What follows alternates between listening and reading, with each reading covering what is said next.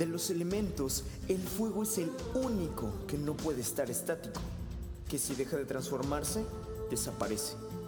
Bienvenidos sean todos los que sienten la llama de la transformación ardiendo en su interior, aquellos que buscan una realidad diferente y que entienden la vida como un proceso de evolución permanente. Yo soy Jazz Petkov y aquí somos fuego. Somos fuego. 3, 2, 1. Señoras y señores, bienvenidos a otro episodio de Somos de Fuego. Estoy tratando de aguantarme la risa porque el día de hoy tenemos un par de invitados muy interesantes. El señor eh, Jacito Mena repitiendo. Ah, sí, no, perdón. no, Bro, me acaban ¿qué de prohibir que de hable tan cerca del micrófono. Pero es un gusto estar aquí nuevamente con el buen Esto que ves aquí es que reventó. exceso de no audio. debe de pasar. No debería de pasar. Discúlpame. Y a continuación les voy a presentar a otro amigo, un excelente amigo que tenía un rato que no nos veíamos. El señor. ¿Cómo te llamas, güey? Mario. el doctor Mario. El doctor Marito. El, el doctor Mayito. ¿Cómo Hola estás, a Mayito? Bien, bien, bien. Muchas gracias por invitarme. Tú sí tienes que hablarle más cerca porque ve. se Ok, ya, ahí me ¿sí? escuchan. Uno, dos, uno, dos, uno, dos. ahí, ándale, Dos, algo dos. así. ¿Sí? Perfecto. dos. Vayan Estoy de acuerdo. para que no se pasen de lanza. Muy bien. Sí. De y, tenemos, y tenemos aquí en producción y en audiencia a la señorita San. Uh, hola, San. Muy bien. Porque evidentemente estamos grabando esto en días distintos. Ah, ¿Verdad? Sí. Por eso, eh, nada, es que Ah, acabo de grabar sí. un episodio de sí, como te estaba diciendo. Ah, sí, sí, sí. Hoy no es miércoles. Hoy no es miércoles, hoy es como. Hoy es como jueves o. Sí, hoy creo que hoy es día primero de agosto. Ah, sí. 2023. Oh, sí. Creo. Voy a hacer lo posible. cumpleaños a mi prima. Felicidades. Hola, prima de Mario. hoy, hoy es cumpleaños de mi mamá, hoy es cumpleaños de la Danis, hoy primero de agosto es cumpleaños de, de varias personas que cumplen el primero de agosto. Oh, porque Dios. hoy es primero de agosto. El miércoles, cuéntanos, Casito, el miércoles pasado tuviste una emergencia médica, ¿qué pasó? la- El, ma- el martes pasado, que no es hoy. habrán de saber que no tenía un, eh, la, la agenda eh, con el evento que, que se iba a realizar. ¿Otra entonces, vez? Para este, variar, cabrón. no lo apunté, se me fue. Lo Tú fuiste el primero ¿Otra que vez? dijo, ahora sí me apunto para que no se me vayan. No, nada". no, no, Y el primero que dijo, vamos a hacer el podcast. Ajá. es que ya no entendí. Pero Nunca, continúen, continúen. nunca. Continúen los. Ok, este.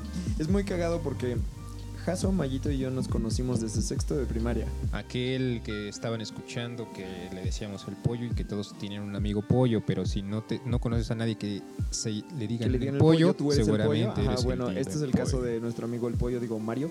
Sí, de hecho, la historia de por qué me dijeron el pollo es muy cagada porque, el, de hecho, tú no estabas en mi salón. Eh, le estoy señalando a Jaso porque Ajá, obviamente no me ven. Ajá, porque evidentemente no tenemos video. Entonces, lo que yo hice con los compañeros de ahí del salón fue empezar a jugar este clásico juego de manos, de gallitos. Ajá. Y entonces, como siempre perdía, me dijeron el pollo. Y así se me quedó toda la secundaria. ¿Really? ¿Por Sí, eso eres el en serio, pollo? Fue una estupidez. O sea, ¿no era, ¿no era porque eras alto, flaco y cagado? Es No. justo en este momento donde el botón que te comento quedaría muy bien como de Ajá, como de tin, tiri, tiri, ti. Ajá. Exactamente. Sí, no va a suceder. Pero eh, a partir de ahí ya nadie me ha dicho el pollo más que estos tres idiotas, ¿no? Sí, sí, para nosotros siempre vas a ser el pollo. Porque definitivamente yo no voy a ser yo el no sé- pollo. yo no considero que la señorita. Sí, sí, sí, sí. No, es que se está refiriendo a nuestro Ah. teórico amigo Ricardo, que esperemos que en algún momento Ricardo, si estás por este ahí podcast. y si hay alguno de los podcasts escuchas, Ajá. por favor, que ayúdenos, conoce al señor Ricardo Ángeles Pérez. búsquenlo o si quieren donar para pagar a un investigador privado y que lo busque, Sí. yo ya lo busqué y no lo encuentro el cabrón. Sí, no, no lo encontramos, no lo encontramos. Por favor. Ya no vive en la casa en la que Es- vivía, no tiene redes sociales. ¿Se acuerdan de una vez que fuimos, creo que fue un domingo o un sábado, que fuimos a jugar a la casa de, de Richarco? Ajá.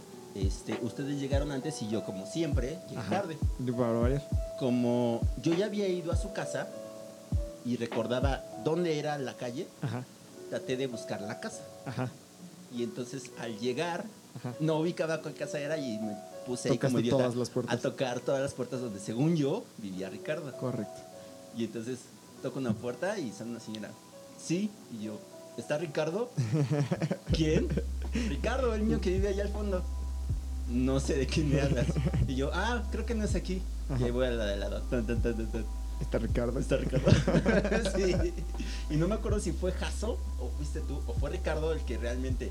Yo estaba hablando con un tipo así de, sí, Ricardo vive aquí. Ajá. Y se me quedó viendo así de, ¿estás loco? Y de pronto volteo y como 10 casas hacia allá, veo la cara de alguien que Es como de, eh, de, imbécil, esa cara. "Mm, Mario, ¿qué estás haciendo allá? Y yo, pues aquí nada más. Y me, y me quedé pensando, me quedé pensando porque ah, no me acuerdo quién de ustedes dos comentaba en una plática que tuvimos que probablemente cambió de sexo. Mm, Fui yo, que no sabía, o sea, Ajá. ajá. de tanto que lo hemos buscado y no lo encontramos, quizás cambió de sexo, Probablemente. y quizás cambió de nombre. Ajá. Entonces, mi duda era cuál es el femenino de Ricardo. Ricarda, ¿Ricarda? Ricarda. Sí. ¿Hay alguien, conocen a alguien que se llame Ricardo? Ricardo la buena. Yo, yo vi un meme que decía, ¿estás bien Ricarda? Y, y luego elaboraba como yo preguntándole a Ricarda si está bien después de caerse. ya entendí. Tan, tarán, tan. Ah, ajá. Escribís, es necesario ese botón, Sí. no va a suceder. Está bien, estoy, está, está. No va a suceder, lo siento, amigo. Ten, teren, teren, Voy a, ten. voy a- voy a editar ahí unos, unos, este, unos pequeños. Ya no quiero, güey, yo te los hago. No, lo voy a editar, güey, no te preocupes. Ok. No te los voy a cobrar. Ah, no, Debería, está bien. pero no te los está, voy a está bien, yo te los voy a hacer. ¿Fanfarrias? ¿Qué quieres? Es correcto, es correcto. Se va a cobrar una edición, es correcto. Y entonces, por eso decía estos cuatro imbéciles, ¿no? Ujú. Este. Te extrañamos, Ricardo. Extrañamos Ricardo. Apárcete. Yo no. Yo, Yo no. hasta que vi Star Trek, dije, ¡ah! Ese es el peinado de Ricardo. Nunca había entendido por qué se peinaba así como basílica. Era bastante. Es Que sí un, es cierto. es un corte bastante Sí, era, era común, peculiar, era fácil. Eh, era como si alguna vez han escuchado o visto más bien la película de Tizoc, eh, igualito. Igualito. correcto. Sí, para mí era el señor Spock. O Macario, una Macario, película. Macario también. Sí, sí, sí. Mismo corte. Es correcto, es correcto. Mismo corte. Qué, qué gusto tenerlos aquí, amigos. Quiero, quiero preguntarles algo que me parece muy cagado. Porque, obviamente, como ya lo mencionamos, nos conocimos en sexto de primaria, pasamos parte de la secundaria juntos. Yo fui el primero que se fue de la ciudad. Este, después también los caminos de ustedes se separaron. Caminos de la vida. Pero eventualmente nos volvemos a reunir y me cae el 20 que los dos cabrones empiezan a dedicarse al a meterle los dedos en la boca a la gente. Sí. Sí. Y, y Petkov ama esa situación. Me lo ha dejado claro en Qué el podcast pasado. También me la aplicaba a mí. También me la aplicaba a mí. Es que antes, antes de atenderme con, contigo, Jacito, me atendía con Mayo. Entonces, este, era, era una cosa muy cagada. Porque, porque también le decía así como de, ay, doctor, qué bonitos ojos tiene. Y de repente, Cállate. Y yo, cállate, juego, juego con la campaña. Ajá, y yo, y yo solamente sentía vibraciones en las muelas. y podía hacerle, Haz tu saco. Haz, haz tu pregunta. Así se nos fue el contexto la vez pasada. La, la- la pregunta Ah, sí, es, sí. ¿cómo, ¿cómo sucede eso? ¿Cómo sucede eso en el que los dos terminan dedicándose a, a- a la salud bucal? ¿Quieres contestar tú primero? O sea, la vez pasada Jaso contó como su historia particular. Quiero saber la tuya, pero además quiero saber es como... El complemento. Ajá, no entiendo, no entiendo cómo es posible. Porque no se pusieron de acuerdo, ¿sí? En algún momento en mi cabeza sucedió como de, ah, sí, decidieron ir a la misma escuela juntos porque eran un par de ñoños y se olvidaron de mí. No, de hecho, yo siempre fui como, o sea, se me ha dado eso de estudiar cuando Acércate me al enfoco. micrófono, gracias. Ahí está. Se me ha dado eso de estudiar cuando me enfoco, pero pues realmente Jaso que estaba en mi salón sabe que yo era un imbécil en, en la secundaria En la y vida. realmente no sacaba tantas tan buenas calificaciones. Ajá. Pero dentro de mi familia ya hay dos dentistas. Ajá. Entonces mi hermana en algún momento este Y que tu hermano. fue a fue a trabajar a un consultorio de una de mis primas. Ajá. Y yo estaba ahí por la vida, la vida me estaba llevando por varios lados. ¿Y qué estás haciendo? Jaso, deja de tocar a de- Mario de esa manera, por favor. Caso me está agarrando. ¡Estás Me tocándome! está tocando. Ya, es que se van del contexto. Sí. Ya saben, a punto de hablar de películas de Disney, ¿están de acuerdo? Pegarle. Sí. Deja de tocarme. ¡Estás tocándome! Tocándome. bueno, y entonces eh, la vida me llevó a trabajar con estas personas en su consultorio. Y en algún momento dije, fue algo muy bizarro. Si hay alguien que está escuchando esto y es dentista o médico, seguramente lo entenderá. En algún momento la, la doctora con la que trabajaba, que era cirujano, me dijo, oye, este, no vino mi asistente, ¿te da asco la sangre? Y yo, "Mm, no. ¿La de quién? Dijo, vente, vamos a hacer una cirugía. Depende. ¿La de quién? Sangre sucia. ¿Sacrificio? Que no te pegues tanto al bendito micrófono. Y entonces ¿Sacrificio? este, fuimos a una cirugía que hasta la fecha ha sido la más violenta y grotesca que he visto. ¿Fue una cirugía con un vato o qué? Con mucha... No, no, no. Fue un descubrimiento de implantes.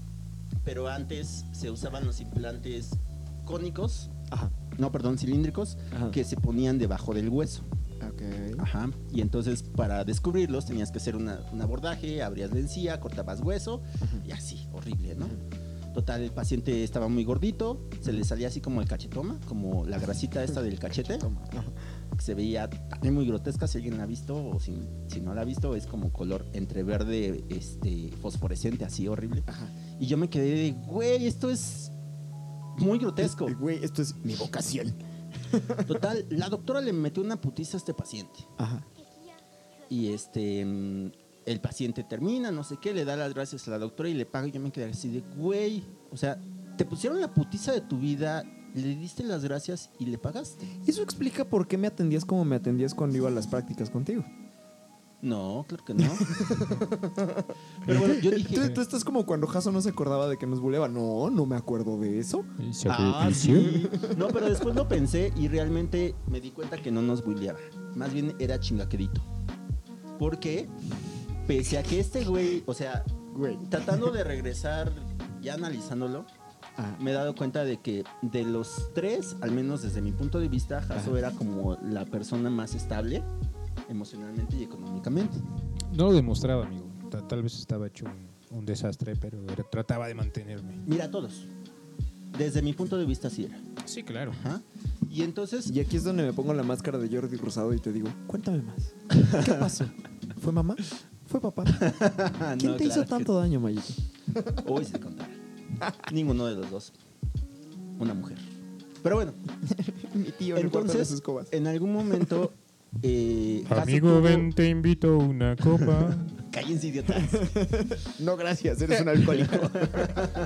No tomas bien, te invito un café. Tuvo la oportunidad de hacernos ver como menos y jamás sucedió eso. Solamente jugaba y así como que nos hacía bromas como de hermanos, ¿no? Como de carnales.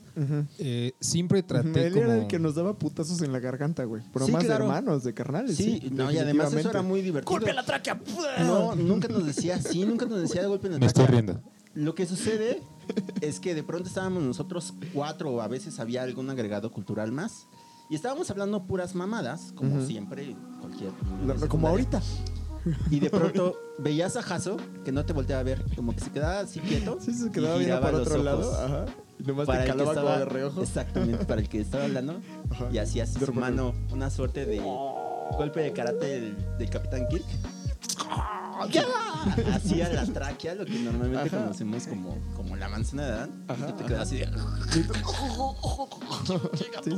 Y entonces ya llegó un momento en el que ya nomás era como de este güey ya se quedó quieto, Sí. topábamos y nos subíamos las sudaderas. Exacto, sí, sí, sí. Ya, Así, no nos están viendo, pero nos estamos poniendo la playera así en la cara. Y ya cuando se quedaba quieto y veíamos que nos estaba viendo así de reojo, Como ya nomás ya subíamos el madre. Ajá. Porque ya el suéter. Ajá, Para- porque para- en, la playa, en, la, en la playera, ajá. En- En, en la, la secundaria secundaria no usa suéter, no, usa sudadera, usa suéter. Usa suéter. Porque era, técnica. Suara. Ajá, en las escuelas secundarias técnicas. Y entonces, eso era como la, la parte más, más bully En tus aulas forjas los técnicos. Que en Jamás me aprendí esa escuela. Digo, jamás me aprendí esa... esa El himno de las secundarias técnicas era ¿No? bellísimo, güey. Jamás me lo aprendí. Era, era bello, ¿a poco no era bello? Sí, sí, de escuelas, secundarias técnicas, semilleros del Porvenir. En tus aulas forjas los técnicos que engrandecen a nuestro país. Qué pena me saberme eso. técnicos, en serio, Así ¿Tú decía, güey. sabes algo de carpintería? Le estoy preguntando a Jaso porque él y yo íbamos en el Los dos iban en carpintería, es correcto. Amigo, Taller este- de carpintería. Sobrevivimos tres años yendo al taller de carpintería y, y lo único que, que yo recuerdo fue tratar de armar un botiquín de cuyo prototipo o siquiera este formar una L no, nunca se estableció correctamente. Yo- Es decir, no sé nada de carpintería, Recuerdo perfectamente bien que ustedes iban al taller pero de vaya que bien nos la pasábamos. Oh, sí. Y era como de, Sí. güey, estuvo bien chido, no hicimos nada. Ah, porque además estábamos en una mesa con Richard. con- Una, Con una- Ricardo, una ajá. mesa bastante larga, amplia y pintada con, con- con- con pintura de aceite eh, verde IMSS. Ajá, sí, era un aceite ajá, tóxico, sí, sí, así sí, sí, horrible. horrible. Ajá. Y estábamos en la esquina así más marginada, donde Ajá. los malditos profesores no nos veían. Ustedes, ustedes salían del taller y me acuerdo que me contaban así como de, ah, acaba de salir este chiste. Y entonces ya me explicaban todo el contexto porque yo era el único raro que se metió al taller de, taquimecanografía. No me arrepiento de nada porque teclear chingón en la computadora es algo que me ha dado chamba muchas veces, Pero- aunque de taquigrafía no haya aprendido una mierda. Eso fue porque Mijail se fue con la idea, ¿sí o no? Cuando nos daban Taquigrafía el, el vieja. primer, Sí el primer recorrido decían, chavos, Sí, sí sé si por qué crees eso, pero no. al secretariado, Va a haber un chingo de morras Va a y haber tal. un chingo de morras Mucha y van gente a me hacer, dijo no eso, mucha Chingo gente me de dijo eso molas, porque éramos dos chingo de vatos y morras, 40 chingo de- morras. Y todo el mundo pensaba que yo me había metido por eso. No, de verdad no. Me interesaba y no aprender. tuvo a ninguna novia de ahí. No, güey, yo estaba bien enamorado de Esmeralda. cabrón. Amigo, Sí, era- No era- no nadie era taller tuvo novia. no. Pero, pero, pero no, no era por eso. De verdad no era por eso. De verdad me interesaba aprender a escribir a máquina porque yo veía que mi mamá escribía a máquina chingón y me interesaba porque ya teníamos una computadora y tal y así. Pero ni siquiera era Oh, por eso. De privilegiado. Ah, sí, porque además era cuando estaban Ah, empezando las Güey, computadoras. era una compu de ¡Ah, MS2, cabrón. presita! Eh, Era cuando estaban empezando las Tú- computadoras aquí tú en de- México. Tú de nosotros tres no puedes decirme fresa, güey. tú de nosotros tres no puedes decirme sí, fresa. güey. honestamente sí. Tú- para empezar, tú eres el único que tenía una familia funcional. Sí. O sea, tú eres el único Pero que tú sus papás no tenías estaban computadora, papá. divorciados. Güey, tú eres el que tenía Tú PlayStation. tenías PlayStation. Sí, no les Güey, matabas. tú eres el del PlayStation, tú eres el que tenía coche, güey. Microbús. Microbús. Sí, Sí, es cierto, sí es cierto, sí es Era cierto. microbús. Sí es cierto. Conocí a tu jefe, sí me acuerdo. Güey, tú eres, tú eres el fresita de nosotros. No, güey. no creo. Pero Tú eres el que tenía el tapete para el PlayStation, Ya güey. ponte a llorar. ¿Tenías tapete para PlayStation? Tenía el tapete para PlayStation. ¿Para bailar? tenía volante. ¿Tú también tenías? Tampoco. Ah, huevo. Afortunadamente salió el juego de Xbox One Ajá, el Play 2 más el juego High School Musical 3 más el tapete porque era el hit wonder de mi casa y todo el mundo aprendió a hacer ejercicio con ese tapete Ah, huevo. maravilloso. Yo me lo compré. Hasta que el círculo se descompuso y ya no tuve más tapete. Yo me lo compré. ¿El qué? ¿El micrófono? Ah, Este, ya. No importa. Este, yo me lo compré. ¡Que participe! En la, en la pandemia. ¡Que participe! En la pandemia me lo compré para. Pues, no hacías ni madres. Me puse el tapete y me puse a. Ah, ¿en serio? ¿En serio? Sí, sí, sí. Lo pedí en. Amazon. En, en Amazon. En Amazon. Alibaba. Amazon. Que nos patrocine Amazon. Que nos patrocine. Ah, estaría de huevos que nos patrocine Amazon. Bien. Rappi compras de. El Sí, Prime sí. Day. Sí, ok. Sí, sí, sí. Estamos probando un micrófono para que participe aquí. silencio porque estoy probando otro micrófono. No, no, no. Estoy haciendo ruido mientras. La gente se queda así de ¿qué demonios están haciendo? No, no tengo, no tengo más baterías para el otro micrófono. Sorry. Muchas gracias de todas maneras. Porque es que está, está bien chido. Necesito, necesito comprar más micrófonos alámbricos o pilas para este o ver qué chingas vamos a hacer porque en algún momento esto va a ser un Hit. panel. Y vamos a hacer aquí eh, podcast Cosas de la Vida Diálogos en confianza. con Rocío Sánchez Azuara. Mayito Sánchez Azuare. Señorita Rocío, mi hijo se volvió otaku. Hola, sí soy. Bueno, bueno. eh, ¿Y qué estamos hablando? ¿Por qué elegiste odontología, amigo? Ah, sí, por eso. Nos Además de ser un sanguinario. Por eso, sí, sí, sí. Yo dije, güey, yo quiero vivir de esto. Yo Y quiero por vivir. eso Yo quiero vivir de desmadrarle los cachetes a la gente sin ser De verdad boxeador. que sí. De verdad que sí. Y por eso, y honestamente, las cirugías que me he aventado no han sido tan violentas como esa. A la fecha no he visto una cirugía más violenta que la primera. Y por eso. Ok, muy Por bien. eso. Sí, no O sea, nos te- pusimos de acuerdo ni ¿Te nada. gustó? ah, ah, ¿Percibiste algo que era sencillo? algo que era bien pagado y algo que podías hacer tal vez en menos de tres horas. Sí, aunque sencillo no es, tú sabes. Tienes que tener ahí la. No, no, no, pero la per- hablo de la percepción que tuviste en ese momento. Ah, claro, sí, sí, sí. Sí, sí, sí. Muy bien, Perfecto. muy bien. Eh, la situación fue que no nos pusimos de acuerdo. En definitiva, yo dejé de hablarle este, de- saliendo de la secundaria y tal vez antes de salir Desde de la antes, secundaria ya no nos hablábamos porque pues, ni siquiera me enteré que fuera, hayan ido a recoger el certificado porque estaban en la temporada de vámonos de pinta Sí, a las maquinitas de Sí, enfrente. así es. En tercer año yo me inscribí y me presenté a la escuela un mes y medio después y me dijeron, ¿tú no estás inscrito? Yo Güey, que ¿Cómo no. que no? Aquí Güey. está mi papel. Güey, ni te topo. Pero es que, güey, Sí. nos pasamos de lanza muy cabrón. Sí, o sea, la verdad es que sí. ahora voy a, voy a volver a contar esta historia, pero ahí quiero que me des tu, tu retroalimentación porque yo me acuerdo de unas cosas. ahí. Yo me no, pero yo me acuerdo de unas cosas, pero seguro tú te acuerdas de otras. Un día, o sea, yo nunca me había ido de pinta. Nunca. Primero de secundaria. Y de repente llega Mayito y así como güey, ¿y si no entramos? Y yo, ¿de qué estás hablando, Mario? ¿De qué estás hablando? Y Mayito así como sí, güey, hoy no entramos, hoy, hoy no tengo ganas de entrar. Hoy no ¿Qué quiere tiene, entrar. güey?" Y yo, a ver. Y estaba, me acuerdo que estaba cagado de miedo porque además vivíamos bien cerca de la secundaria, güey. Y nos fuimos de pinta al mercado que está entre la secundaria y la casa, güey. Sí, sí, sí, sí. Y O sea, como una cuadra de mi casa. Ajá, como una cuadra de tu casa, tres de la mía. Entonces estábamos jugando maquinitas y yo, y si mi abuela viene, güey, me va a ver, güey. O sea, si viene al mercado, porque mi abuela seguido viene al mercado a comprar cosas para la comida, me va a ver, güey. Y yo no, güey, güey. otro peso. Básicamente. Sí. Sí, no, ya. 50 centavos Era en 50 ese centavos. El Street, el Street Fighter, el King of Fighters costaba 50 centavos, güey. Y tú, en él, échale 50 centavos. Y además tiene razón, migrábamos. Porque ese pinche puesto abría a las 10 de la mañana y nosotros estábamos, entrábamos a la escuela a Sí, las sí, 7 de la mañana. Entonces nos íbamos primero al Marvel contra Capcom de la juguería. De la juguería. Es correcto. Marvel es correcto. Y nos, hicimos, y nos hicimos muy buenos acá jugando con el Mega Man trabando. Ajá. Y de ahí ya nos aburríamos y nos íbamos migrando, Ajá, así como una peregrinación, Y luego cuando se les a una ocurría, farmacia. cuando se les ocurría abrir tarde, nos íbamos a la que estaba como a tres calles hasta la avenida, hasta el eje. ¿El eje tres? el- no, hasta Ermita, güey. Ah, sí, claro, sí, sí, sí. A la Es 37. correcto. Muy bien. Yo no me gradué de esa la escuela. 37. Qué Yo tampoco. locura. Yo nomás hice primera gay.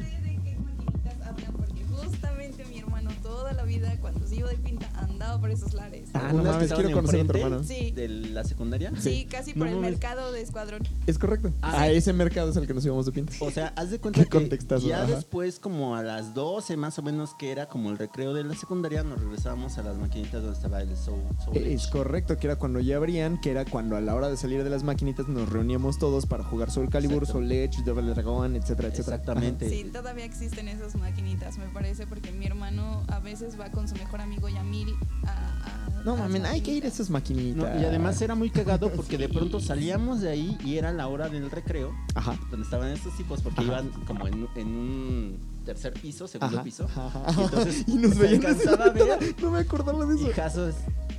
Así moviendo la mano, ¿no? Y nosotros, y nosotros, mierda, ya nos vio. Hola. Ah, me subía a dibujo. Era muy cagado. ¿Tú ibas sí, a sí, dibujo? No, tú ibas en... No, me carpintería? subía a, dibujo. subía a que era dibujo, hasta arriba. A dibujo y ya tal vez desde ahí los veía. Pero fíjate, mira, ve qué chiquito es el mundo. Sí, sí, sí, qué cagado. Claro. ¿Qué generación es? ¿Cuántos años tiene? 17 Ah, años. se graduó antier. Entonces, sí, Como qué cagado. 15.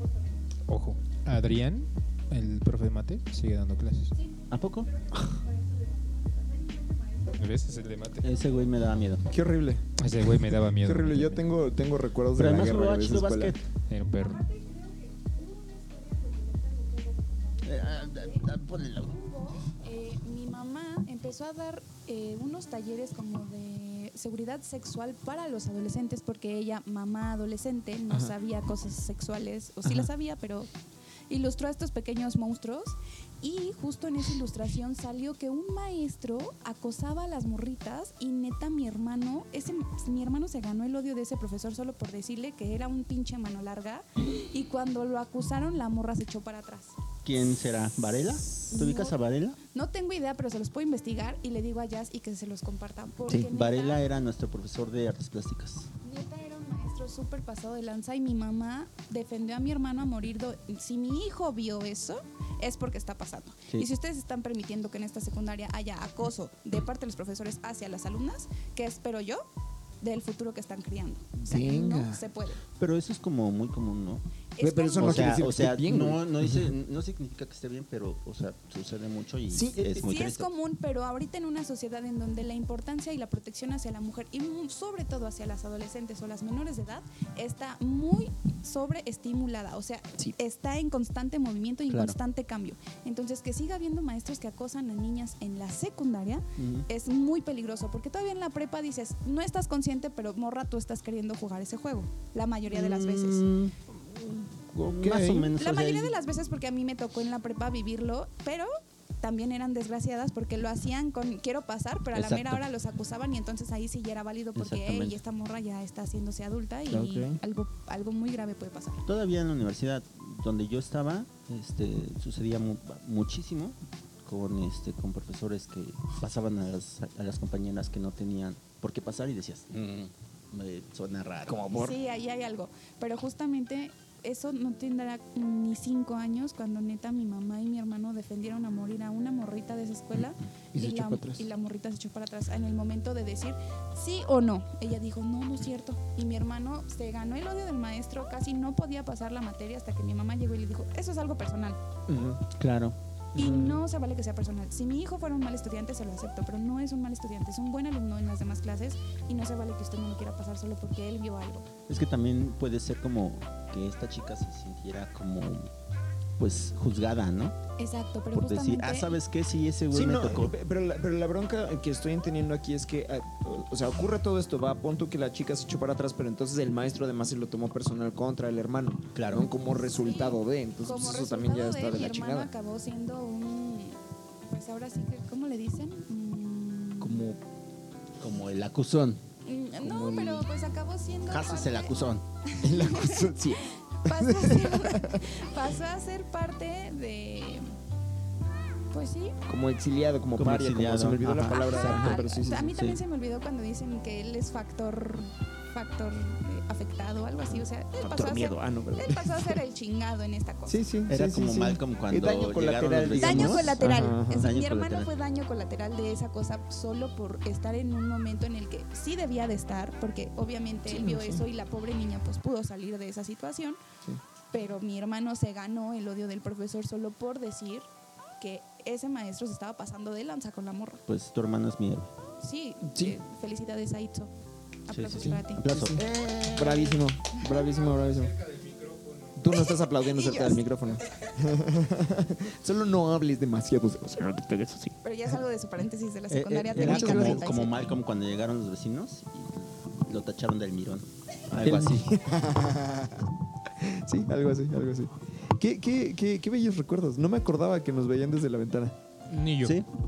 Sí, sí, Sí, sí. sí, Para, tienes toda la yo me acuerdo porque para mí fue un momento emocionalmente así de muy mal, sentí muy mal, así de qué idiota soy, porque no entré a la escuela y bien puedo decir, ah, estaba enfermo, pero ya no puedo porque allá Porque arriba está Jaso y me acaba de ver que acabo de salir de las maquinitas con mi uniforme de la secundaria. Te fue barato, güey. Me acusó con mi papá.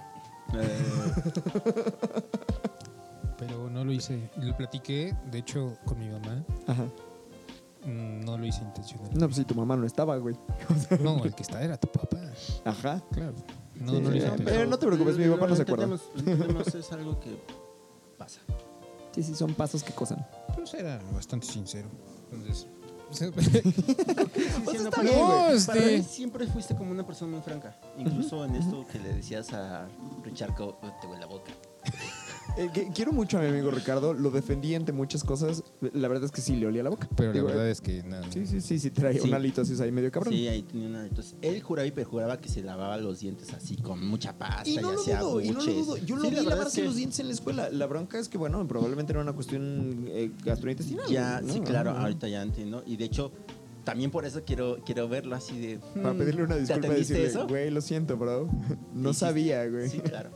Sí, de, de morro de secundaria que no sabes muchas cosas y que eres un niño juzgón. Sí, sí, sí, sí. Claro. Sí, sí, sí. sí, sí, sí, sí. Sí. Perdóname. Te- tengo- Lo, que una- sucede ajá. es que este, para, para que entiendan el contexto, porque creo que no lo dijeron en el podcast pasado, es que, así como dices, este charco, Ajá. de repente como que se acercaba mucho y como que salía un olor extraño de su habla.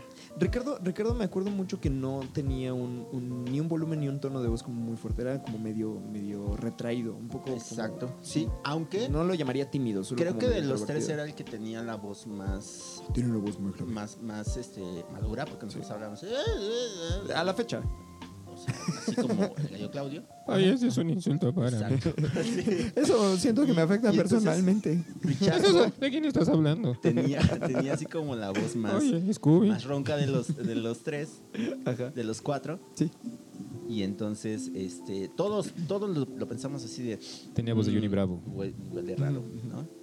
Y este, y este Jaso fue el único que le dijo. Sí. Hasta la boca.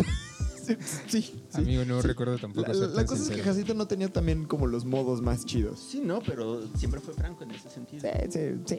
Sí, pa- pasas que cosan.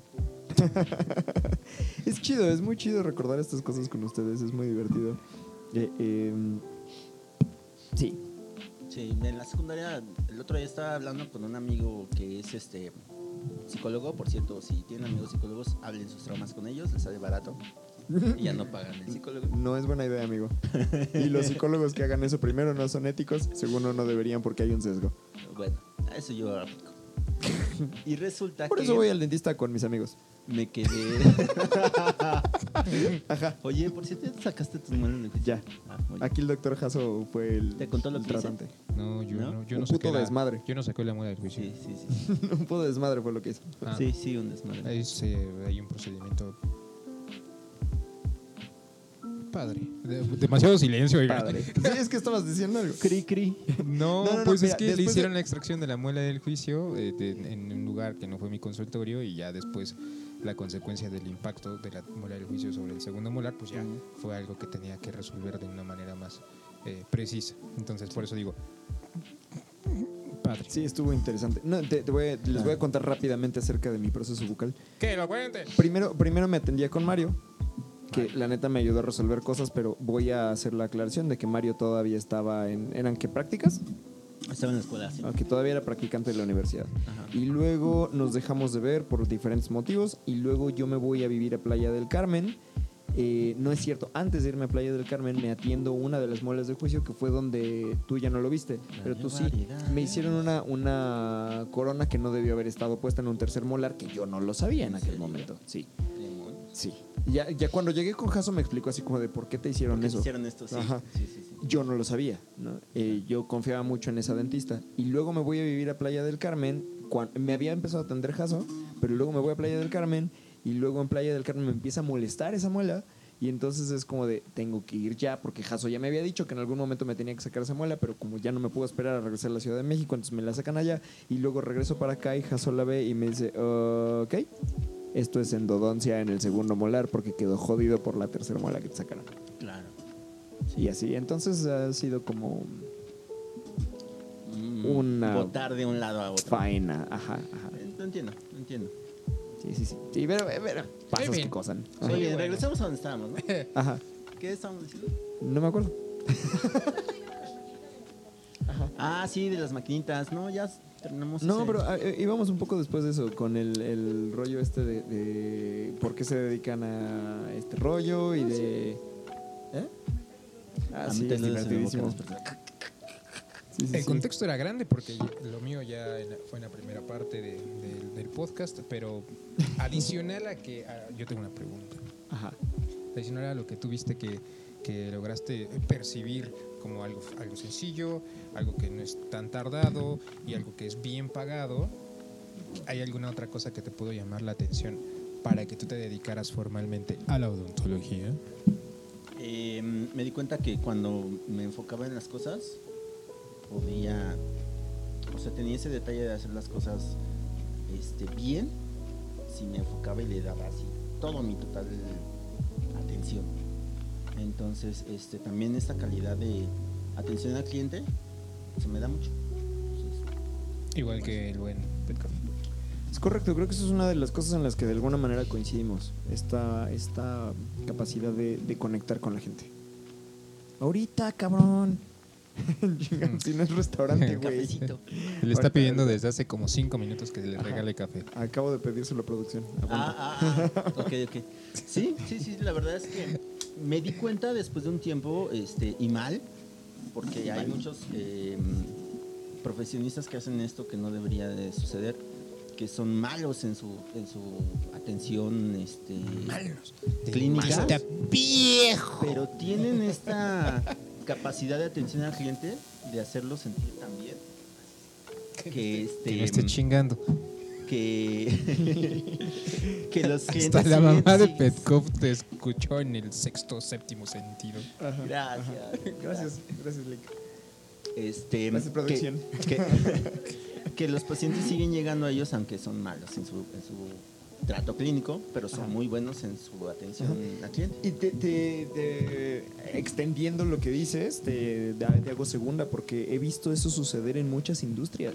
Sí, claro. En muchas. Y llega un momento en el que se hace tanto la fama del buen servicio que incluso si ya no están dando un buen servicio, la gente vuelve. Sí. Hola, tristemente sí. Riviera Maya. Ok, no ¿Cuál? sé el chiste, pero Sí, sí, sí, sí. Puedo, puedo bajar esto de la nube si se caen con la lana que me deben, hijos de la chingada. No, eso sí lo voy a editar. Me estoy Dinero. mucho de lanza Dinero, dinero, dinero. Sí, me quedaron a Dinero, deber dinero, como dinero. 100 mil varos y estoy muy imputado dinero, por eso. dinero, dinero. Pero ya hablaremos de eso después. Dinero, dinero. Este, mm, voy a retomar desde el punto en el que te estaba diciendo que te voy a hacer segunda con esa opinión, porque Ah, sí. hay empresas eh, o compañías o gente que da servicio que de repente su servicio se vuelve tan bueno que incluso si ya no están dando un buen servicio ni una buena calidad de servicio, la gente sigue regresando. Sí, sí, por esa, por esa forma en la que los hicieron sentir. Pero yo a lo que voy es que he visto así, bueno, eh, Acércate al micrófono. en mi experiencia trabajando con, como asistente dental, he visto así muchas, muchos tratamientos dentales que no deberían de hacerse o que se hicieron mal con las patas, pero que siguen, que hacen sentir al paciente bien. A lo mejor lo dejan con dolor, pero lo hacen sentir importante. Entonces, aprendiendo de eso, yo dije, o sea, tenemos que hacerlo bien y hacer sentir al paciente bien Ujú, también, ujú, ¿no? Querido, porque el paciente va además con un dolor, Correcto. normalmente, ¿no? Porque vivimos en una cultura aquí en México que no prevenimos. Totalmente. Entonces el paciente ya va con dolor Sí soy. y miedo. Y entonces, esa parte donde, e- esa parte es lo que me gusta, donde hago sentir al paciente bien, cómodo, seguro, y además le doy atención como debe de ser, sin hacerle otras cosas que no deberían de hacerse. Ujú, Entonces, eso es como mi, mi, mi, mi firma, Correcto. es mi calidad. Y a la fecha sigo teniendo muchos pacientes de, incluso de mi servicio. ¿Qué, qué, qué pinche gusto me da porque esa es una de las cosas que en algún momento, eh, cuando por los motivos que sean dejamos de hablar, eh, yo le, le- le preguntaba a mi mamá, ¿no? Así como de, nomás por pinche curioso, ¿te sigue funcionando ir al dentista con Mario? Y me decía, sí. Y yo, o sea, yo sé el servicio que da, también me atendía, eh, pero me acuerdo, ah, ya me acordé, le preguntaba porque le quedaba muy lejos. Eh, y me decía, pero prefiero ir hasta allá porque atiende eh, a mi abuela, que en paz descanse. Dice, porque atiende muy bien a tu abuela, le tiene toda la paciencia, la trata chido, la, la, o sea, le platica, le explica los detalles, etcétera, etcétera. Y dice, y tu abuela se siente bien yendo con Mario. Entonces prefiero tomarme todo el tiempo de ir hasta casa de la chingada donde tenía su consultorio a que se atienda allá por el buen servicio que le da. Aparte de que, bueno, yo ya conocía la calidad de lo que das. Y es lo mismo por lo, por lo cual me gusta ir con Jaso, porque... Porque, Porque está cerca de su casa. Qué bonito. Además, la verdad es que lo primero, lo primero por lo que fui es como de, ah, sí me queda aquí en corto, la neta. Pero también fue porque, un poco porque ya nos conocíamos, pero después de ver el buen servicio que das, dije, no tengo una bronca. Por supuesto que voy. Que es lo que hablábamos el día que, que grabamos el primer episodio contigo. Este güey de verdad está comprometido con tratar chido a la gente, sabiendo que las personas van, como bien dices Mario, con una dolencia y que ir al dentista trae una cantidad de paradigmas terribles de me van a inyectar en la encía, que Te huele un chingo, te va a doler, te van a taladrar, se siente de la chingada, terminas incómodo, bla, bla, bla, bla, bla. Con este men, la neta es que salgo contento, cabrón. O sea, así salgo del, del, del pinche consultorio y es como de, ah, no mames, qué buen perro servicio, cabrón. Sí, porque ya se quejó de que las limpiezas que le hacía le dolían. Sí, la neta. Bueno, bueno. Pero la neta es que Yo estaba haciendo el podcast y me creí, ¡ah, sí, perro! sí, sí, sí, sí, la neta es que sí me Sí, dolía como... Es que, me- me- me- estrellas, ¿qué mira, tratando de justificar el comentario, eh, de- eh, tal vez lo que nos enseñaron en la facultad era hacer eh, limpiezas con las curetas, brother. no, Entonces, siempre lo traté con escalera. no, entonces sí te mamabas. No, siempre, siempre lo traté con escalera.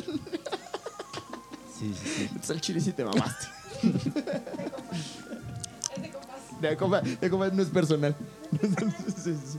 Les, les voy a contar un poco por qué el chiste no es personal.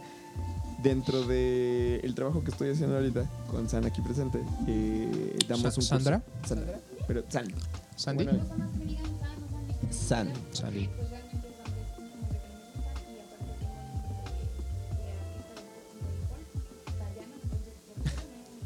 ok. Dayan. Tengo, tengo una amiga que se llama Deyanira y uno. tampoco le gusta que le digan Dayana.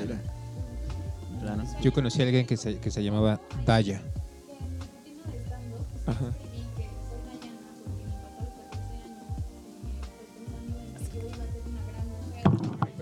Este, Desde el inicio. pensando que yo iba a ser una gran mujer en el futuro, me puso Diana como la mujer maravilla. Solo que no Ah, lo supo es que escribir. Diana. Sí, es Diana, ajá. obviamente. Pero es algo, esa es una historia que yo me inventé. Porque obviamente a los 14 años él no va a saber cómo ponerle a un bebé. ¿Sabes? Entonces Obvio. es una historia que yo me inventé porque eso me hace sentir a mí cómoda. Ah, ok, Claro. muy bien. Sí, sí, sí. Tu nombre me a Como, como Peter Griffin que le pone Megatron a Megan.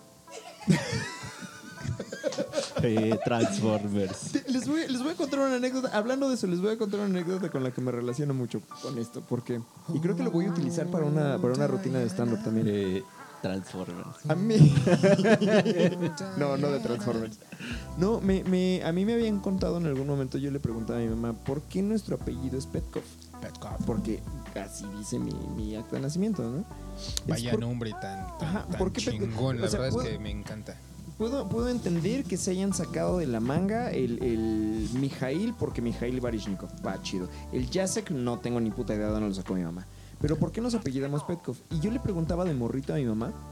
Y yo algunas cosas había leído de historia. Y entonces mi mamá como con esa base me dice, yo debo haber tenido, no sé, 9, 10 años.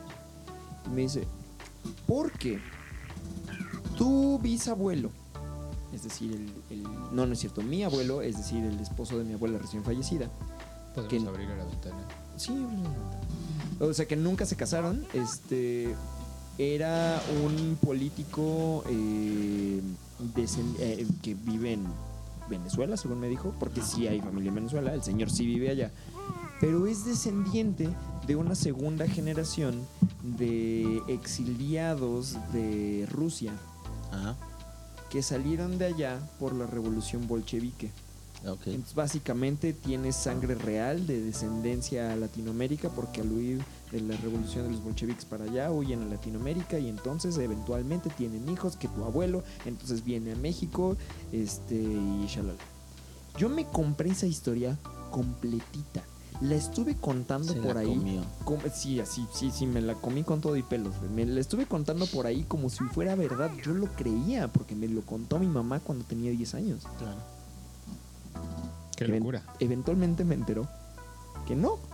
Y esto te estoy hablando de que el año pasado me enteré que no.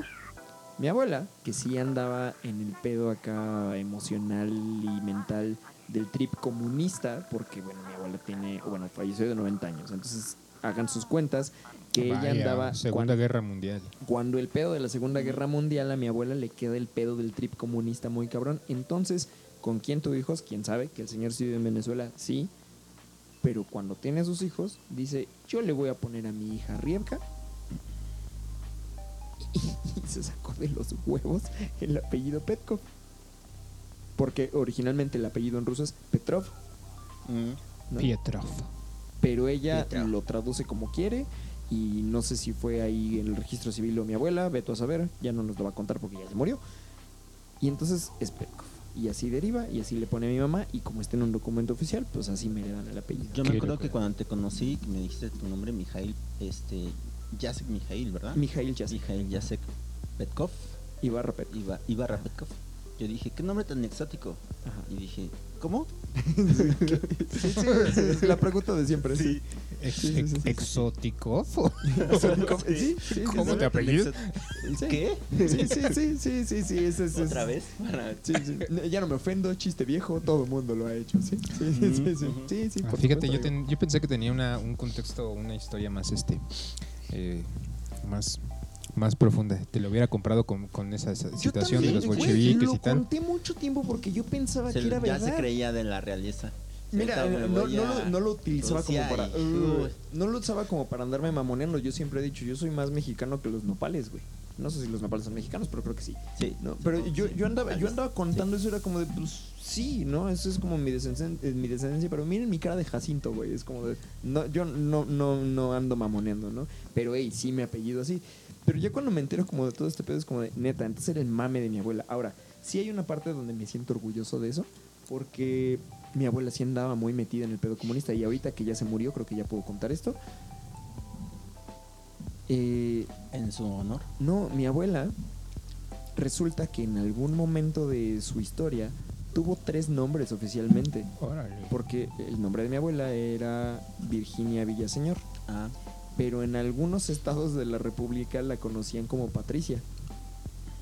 Y por ahí hay documentos oficiales, porque andaba tan metida en el pedo rojillo que tuvo que cambiar de nombre y cambiar de estado para que no la detectaran y tuvo varios trabajos. Entonces yo llegué a escuchar amigas suyas de muchos años que le decían Patty.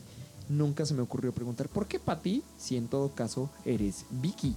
¿No? Y entonces resulta que ya conforme fue pasando el tiempo me cuentan esta historia, así como de, no, pues porque sí llegó a tener otro nombre, porque allá la conocían así, porque pues, sí andaba como, Y mira, aquí está su acta de nacimiento. básicamente, amigo. Qué entonces locura. es como de, Olo Borgo. Persona bastante interesante. Interesante, con bastante, quien me sí, hubiera sí, sí. gustado platicar. Sí, sí, eh, mi, mi abuela eh, eh, Era hacía su...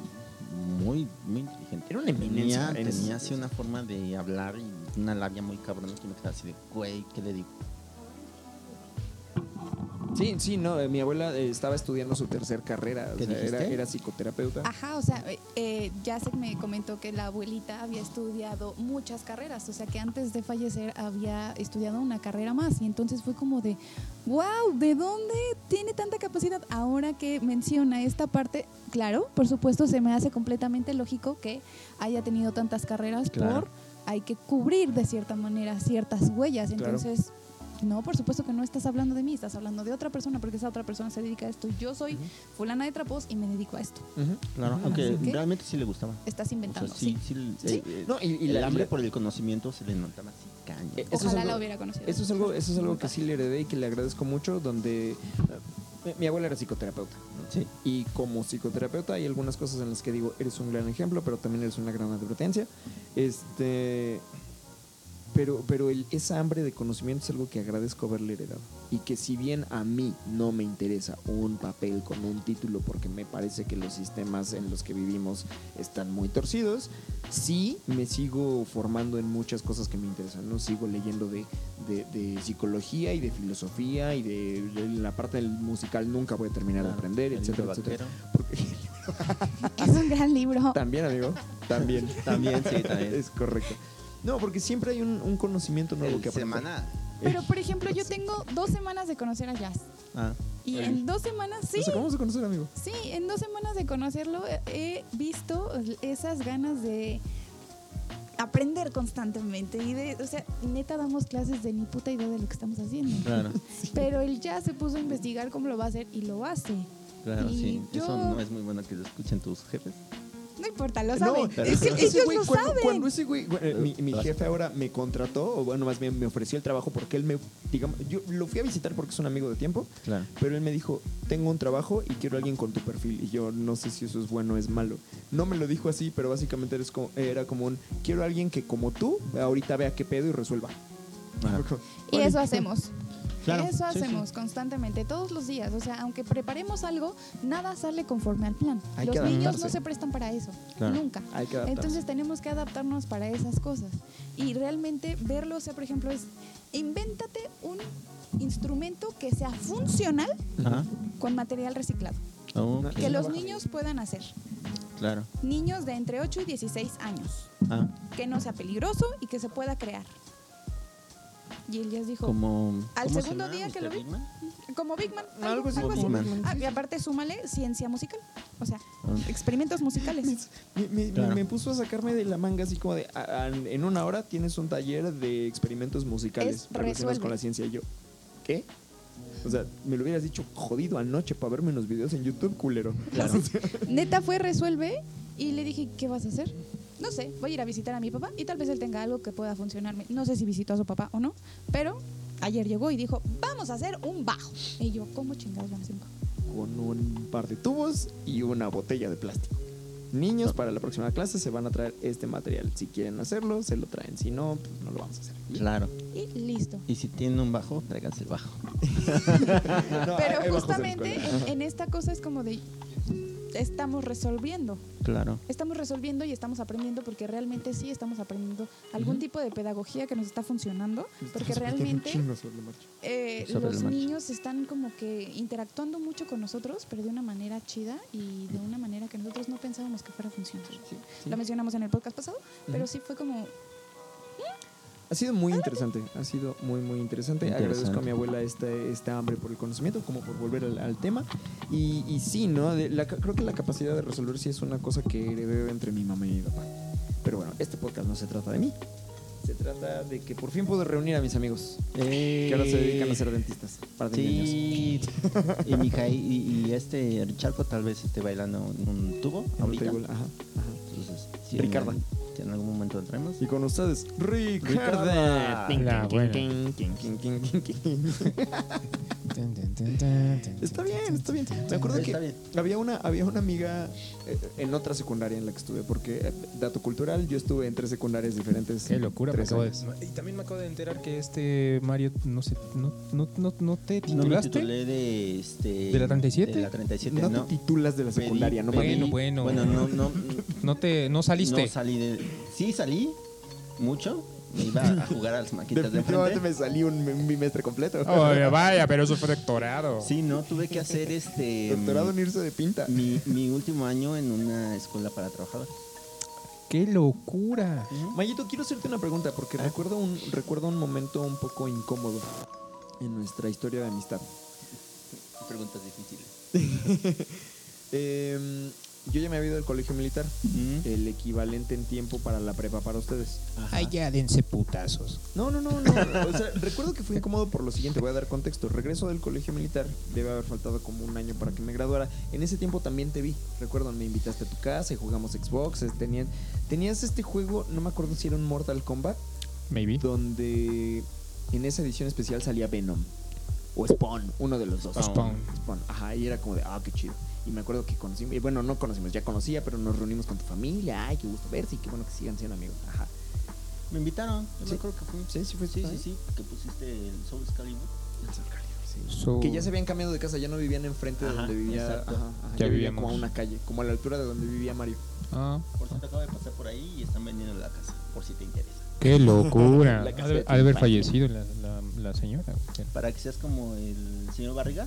Ah. Que compra la vecindad donde vivía Ya no de te chiquito. falta tanto, amigo. No, mira, ya lo que les decía en el mensaje, yo parezco ya más algo más cercano al Snorlax que, que otra cosa. Pero en fin, El, continuemos. el- el punto es que como por esos tiempos yo regreso de vacaciones del colegio militar y no me acuerdo exactamente por qué motivo fui al súper a comprar algo, Ah, algo. Y tú estás traba- estabas trabajando de cerillo. de empacador voluntario. Ajá. Ajá. Empacador Ese, voluntario. ese Ese es es el- el nombre real. el empacador gigante. voluntario. Técnico de, de- Técnico de acomodo de embolsado, técnico de embolsado y acomodo de víveres. De víveres, exactamente. no mames. Sí, estabas trabajando cerillo. de, cerillo, ¿no? De empacador voluntario. En Gigante cuando todavía existía. Todavía era gigante Que nos patrocine Soriana. antes de ser Soriana. Y me acuerdo que fui para allá. Este, ¿quieres que pongamos pausa para que atiendas tu llamada, amigo? Es, es un buen pedo, no es, no es sarcasmo. Muy bien, Ajá. este, estabas trabajando ahí y recuerdo perfectamente que, que fui y te vi y me dio mucho perro gusto verte. Mucho, mucho perro gusto Ah. verte. y entonces me metí y compré un juego de mesa. Recuerdo, no, no recuerdo para qué, solo recuerdo que compré el juego de Escrúpulos. En la primera edición. ¿Qué es Ajá. eso? Era un juego de cómo. eh, ¿Has oído del juego Cartas contra la Humanidad? es como ese No. juego, pero la versión en español y anterior. Ok. Ok. Este, entonces lo fui a comprar y me acuerdo que busqué la caja donde estabas trabajando para, para verte. Así era como, de, sé que estás trabajando, no te quiero interrumpir, pero te quiero saludar. Entonces Claro. voy a pagar esto porque quiero saludar a mi amigo. Sí. Y fue muy incómodo. Me Sí. trataste como de una manera muy cortante, así como de, ah, sí, este, ya vete, ¿no? Y así como de, amigo, me da mucho pinche gusto verte. Lo que pasa es que. Ah, Justamente eso te iba a decir. Lo que pasa es que suele pasar que como que te da pena que te vean ahí como que trabajando voluntariamente recibiendo dinero que la gente pues no le sobra, pero pues es como de, ay, toma, porque pues me hiciste el favor. Le pasó a varios amigos Sí, míos no. que se volvieron empacadores y como que cuando yo los veía era como de, hola, ¿cómo estás? sí. Era como de, no me hables, estoy Sí, sí te regañaban, sí te aquí". regañaban porque se supone que tú tenías que cumplir como si fueras un trabajador. Pero eso hace poco lo descubrí en así. Estaba corriendo una, una ocasión, porque soy el corredor y saco todos mis traumas corriendo. ¿no? Vas corriendo y es muy doloroso y es muy pesado y es muy aburrido correr. Sobre Sí. todo si corres distancias largas. Sí. Entonces yo lo que hago cuando voy corriendo es que voy interiorizando así pedos, cosas que hice hace tiempo. O sea, correr es tu terapia. correr mi terapia, ¿sale? Entonces empecé a darme cuenta de que ese trauma viene de mi jefa, mi mamá. Ok. Mi mamá, madre soltera, este, ahorita creo que el término es madre autosuficiente o autónoma, algo así. Sí, porque A mí no me da pena que digan que soy mamá luchona, autosuficiente, soltera, lo que sea. Soy Es- una es mamá una mujer muy independiente. rifada. el otro día estaba hablando Ajá. de eso y dije, madre soltera y casi se me van a yugular así de, ¿qué te pasa? Y dije, ok, entiendo que los conceptos cambian y eso de madre soltera a lo mejor puede ofender a ciertas personas y ahora se llama madre autónoma o ma- madre autosuficiente, algo así, un pedo, ¿no? Pero bueno, mi madre este, soltera se la pasaba rifándose el físico, trabajando para traernos comida a mi hermana y a mí. Y Ujú. entonces era muy cuadrada en su trabajo. Ujú. Y eso nos pasó a nosotros sin querer. ¿no? Ok. Y entonces en todos mis trabajos, todos, todos mis trabajos, siempre he sido así de estoy trabajando, estoy trabajando, estoy trabajando. Y lo sabes. Cuando me fuiste a visitar ahora ahí en este en el consultorio, allá en Ah, pues de hecho también también estuve trabajando aquí en la Roma. ¿te acuerdas? Ujú, Sí, me, sí, sí me tocó. de pronto así bromeamos, bla, bla, bla, bla, bla, bla, y mientras hablábamos, yo estaba ya recogiendo, haciendo cosas, todo eso, porque Estoy mi, chambeando. Mi, mi- mi mentalidad es estoy trabajando, ¿sale?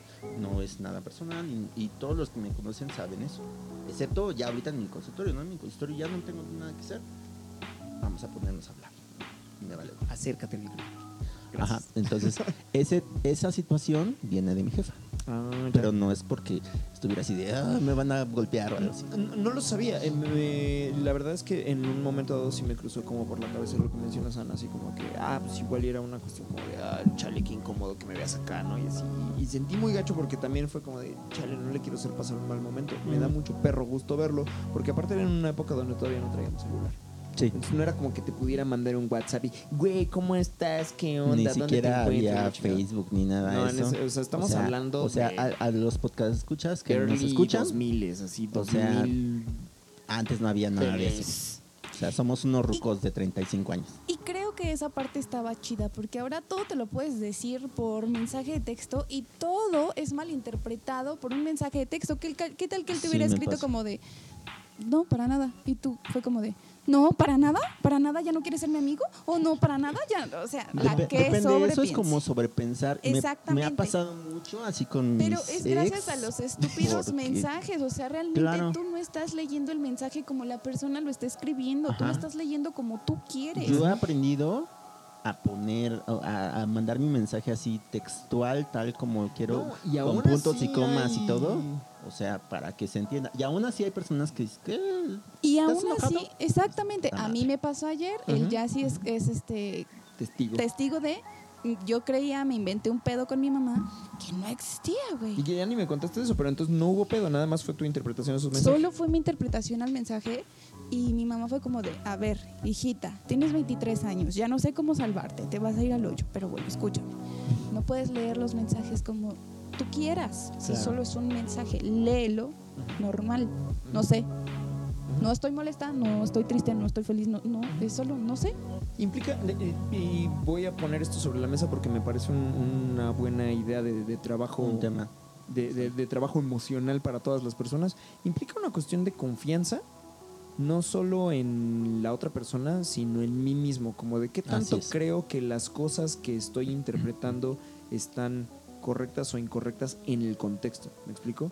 Es como tú me mandas un mensaje donde me dices, no, no tengo nada, y qué tanto yo interpreto como puedo confiar en que de verdad no tiene nada y yo puedo confiar además en mi propia interpretación de de verdad no tiene nada, de verdad está como estoy pensándolo en un doble sentido, de verdad lo estoy pensando, lo estoy sobrepensando, de verdad es como mejor me relajo un chingo y si sigo teniendo duda o te marco o te mando una nota de voz o te digo me latiría que lo pudiéramos platicar en persona en caso de ser posible. Por Eso supuesto. sucede mucho en parejas, ¿no? O sea, incluso Sucede un chingo. frente a frente. Sí. ¿No? Así O de, sea, por ¿estás ejemplo- bien? Sí, Sí. no es cierto. Y ya estás así pensando de, puta, ¿en qué la cagué? A ver, ahí vas. ¿Segura no. que estás bien? Sí. Estás muy callada. Sí. Pues es que no tengo nada bueno que decir. Y dices, puta madre, ya ahora quién la cagué. Y realmente no es así. Sí. ¿No? Pero no, no sé qué tanto te ha sucedido. Eh, yo, yo he tenido, yo he tenido ¿En parejas con las que he tenido. No, no, en persona. Yo he tenido Ah. parejas con las que he tenido broncas de comunicación. Mm. En las que es como un ¿estás bien? Sí. ¿Estás segura? Sí. Solo por asegurarme porque siento una vibra bien rara, lo voy a preguntar una vez más y si me dices que de verdad no hay nada, lo voy a dejar ahí. De verdad estoy bien. Chido. Tres minutos después. ¿Ves cómo te vale verga todo? Y es como, Sí, sí. ok. Como esta Ludovica, ¿no? Un poco. ¿Cómo, un cómo poco, se llama? un poco. Sí, Sí, Ludovica, sí, ¿no? sí, sí. Ludovica Peluche, ¿no? Este, No, Ludovico es él, ella es Ludovico Federica. Federica. Federica, Federica. ándale, Ajá, ajá. ándale. Sí, Es un, que poco te así es como- valgo. Mm, ok, ¿no? Es como no te importa. Ahora, conforme han ido avanzando, eh, eso me ocurrió en algún momento. Conforme Claro. han ido avanzando mis, mis cosas en relaciones, aprendo a desengancharme de eso y a generar desde el principio una comunicación más efectiva. Todavía no es infalible, pero sí es como de, te pregunté tres veces y, y a veces incluso el acuerdo es desde antes, es como de, te voy a preguntar. Te voy a preguntar un par de veces, te voy a hacer eh, así, te voy a comunicar que estoy sintiendo algo raro, pero voy a confiar en que si me dices que no hay nada, no hay nada y lo voy a sacar de mi sistema. Sí. Y si después de eso eliges emputarte, yo estoy libre de toda culpa porque te pregunté. Claro. Yo, por ejemplo, lo que aplico es, este, así con mis parejas que he llegado a tener, que les explico desde casi así como, ok, vamos a andar, sí, sí, sí, te gusta, me gusta, bla, bla, bla. No son como reglas, sino, te voy a decir algo particular que me pasa. Soy un imbécil. ¿Sale? Aplausos para las personas honestas. Estoy, estoy levantando la mano. Sí, sí, sí. Aplausos. Es que, o sea, neta, les voy a dar mi perspectiva como mujer, eh, adulta, bebé. Por favor, Por favor. Eh, bienvenida. Mi, mi perspectiva como mujer adulta bebé que está teniendo una relación de pareja funcional Ah. pues, hasta el momento. Claro. Entre comillas. está Estás, haciendo- entre- estás entrecomillando muy grande y yo te voy a ayudar porque... Exactamente, o sea, sentía yo que mi relación de pareja iba hacia allá, pero de repente no, porque, o sea, no sé en qué planeta nosotras no sabemos expresarnos correctamente con ustedes. Cuando Pe- nosotras sentimos que somos realmente Supuestamente. expresivas, ¿eh? Supu- supuestamente es al revés. Pero es- supuestamente nosotros somos los que los que no, Pásenle, pásenle, no nos bienvenidos. este, expresamos de esa forma. Y entonces yo pongo la ese contexto desde el principio. ¿Sabes qué? Soy un imbécil. Y te voy a decir algo bien chistoso que pasa con los hombres. Que Al- Que sí nosotros, somos imbéciles. que nosotros no entendemos indirectas. Sí. No, No. entendemos No, no, no. indirectas, indirectas. ¿Sabes qué? No saben leer No expresiones entendemos. faciales, la verdad. La mayoría del tiempo no saben leer Yo expresiones sí, faciales. Yo he aprendido a hacer eso, pero sí les digo. No Costó tenemos trabajo, indirectas, indirectas. No entendemos indirectas, directas. Si no me dices las cosas tal como son, así estés enojada y me mandas a la chingada, yo voy a entender que estamos bien. Bingo. Y la otra, los hombres somos felices Háblale en nuestro silencio. Te lo estoy diciendo muy Sí. directamente. Nosotros podemos estar 10 minutos sin hablar de nada, pero Sin no estoy enojado. y en mi cabeza no está pasando No está nada. pasando Hay un nada. mono así con unos platillos. Exactamente. Exactamente. ¿Sí? No, él es el mono con los platillos. ¿Por qué? ¿Por qué somos así? Porque nos gusta, realmente no estamos ni enojados, no estamos ni sobrepensando las cosas, no tenemos un problema porque llegaste tarde, porque tarde, nada. Si, si quiero algo, te lo voy a decir. Si quieres algo, por favor, dímelo, porque yo no, yo no soy adivino.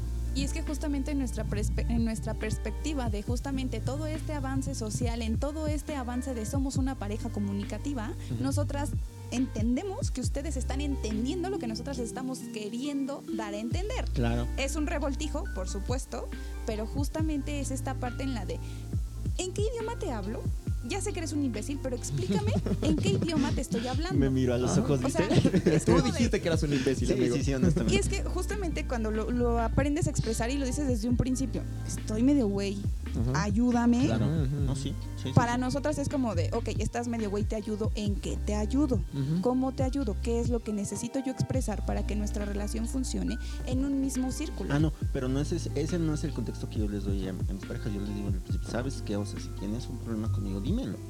No es porque ya tenemos el problema y te digo, perdón, soy un imbécil. No te, no te estoy entendiendo. Sino no, como desde antes. yo te es lo digo desde Probablemente antes. vamos a tener un, un problema, pero soy tan imbécil que no me voy a dar cuenta, entonces mejor dime que tienes un problema. Exactamente. Sí, El, sí, pe- sí. el pedo también si es que nosotras triste, nos inventamos pedos, nos inventamos tristezas, Sí. nos inventamos cosas. Lo digo personalmente, lo he hecho y algunas mujeres nos llega a pasar. ¿Por qué? Porque hay veces el periodo nos juega chueco. A veces la inestabilidad emocional nos juega chueco. De verdad hay días que nos despertamos tristes, enojadas, fastidiadas y no sabemos ni siquiera el por qué. Ujú. O sea, su- o sea suele pasar el, el dichoso, soñaste que te engañé, ¿verdad? No, no directamente. Solamente puede pasar. Me pasó, o sea. Dame dos segundos nada más para presentar que acaba de llegar Mariana aquí con nosotros, Ah, eh, eh, que es la novia de. Jacito. Bienvenida. Yo soy el pollo. Entonces, entonces, eh, Hola, estamos hola, hola. repartiéndonos los micrófonos porque no tenía suficientes, no sabía que íbamos a hacer tantos, pero, pero aquí vamos compartiendo. Hola Mariana, salúdanos a Hola, Mariana. audiencia. Hola, hola a todos. Y entonces, no, no, nos Retomando. eh, Pero, pero justamente el que no es necesario, o sea, nosotras creemos que explicarte como un desperté no sé de qué mood claro. no es necesario, es solamente un "Mm, necesito que seas comprensible conmigo hoy. Y justamente tampoco somos tan expresivas en decirles qué pasó, porque a veces ni Claro. siquiera nosotras lo sabemos, nuestro cerebro aún no lo ha procesado. No estoy hablando de un proceso químico cerebral porque lo desconozco, pero a mí me pasa, o sea, es como de, Yo cerebro, dime qué está pasando porque cómo lo expreso y cómo hago que mi pareja entienda que algo está sucediendo. claro. En parte no es que ustedes sean imbéciles, es que a veces nosotras no somos totalmente expresivas. A veces- a veces sí totalmente sucede. capaces de expresar sus sentimientos. Claro. Simplemente no me puedes leer la mente. Así es. Eso pasa. Exactamente. Y, en Y, yo lo momento dejo. llegamos a esa, a esa conclusión con una eh, pareja y sí me dijo así como de que sería increíble. Y Sí, por "Sorry, supuesto. no, Yo, sorry". sí, igual, y yo luego les digo, o sea, si te pudieras meter a mi mente, a veces cuando me quedo así en vacío, en ruido de fondo Sí, blanco, sí, sí, vas a ver así luces de colores, una chica bailando en un tubo. O sea, eso es lo que a veces me pongo a pensar, o sea, son cosas muy abstractas.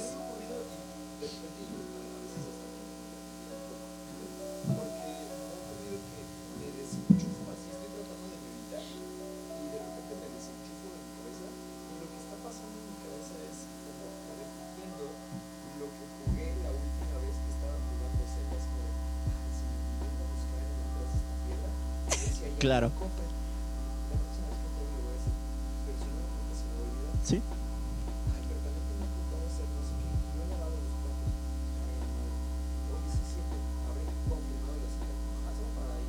Claro. Y de pronto escuchas una voz al lado.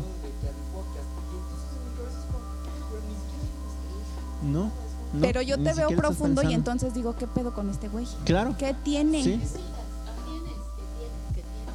Y es, lo que ocurre en el meme este como de estará pensando en otra y en mi cabeza es como de pronto flash, Sí. la chica de Sí, sí, sí, Ricky". sí, sí, sí. Sí, o sea, Sí, sí, sí. simplemente... ¿Goku ya habrá alcanzado su máximo Sí. poder de verdad? Sí, sí. De ¿O habrá verdad. algo más después del super instinto? Un güey? cura puede bendecir el océano. Sí, pero justamente... Depende de o la sea, posición en de esa parte- el cura. Un papa puede bendecir el océano. o sea, sí, así. O sea, pero quedo. justamente en esa parte es Y, y entender luego, y, y luego mi morra se me queda viendo así de, ¿en qué está pensando este güey? ¿Qué estás pensando? Y yo, perdóname, o sea, te voy a decir en qué estoy pensando, es esto, ¿no? Y de repente es así como que, ah, jaja, estás pensando puras mamás. Y yo, pues sí, así soy, soy muy simple.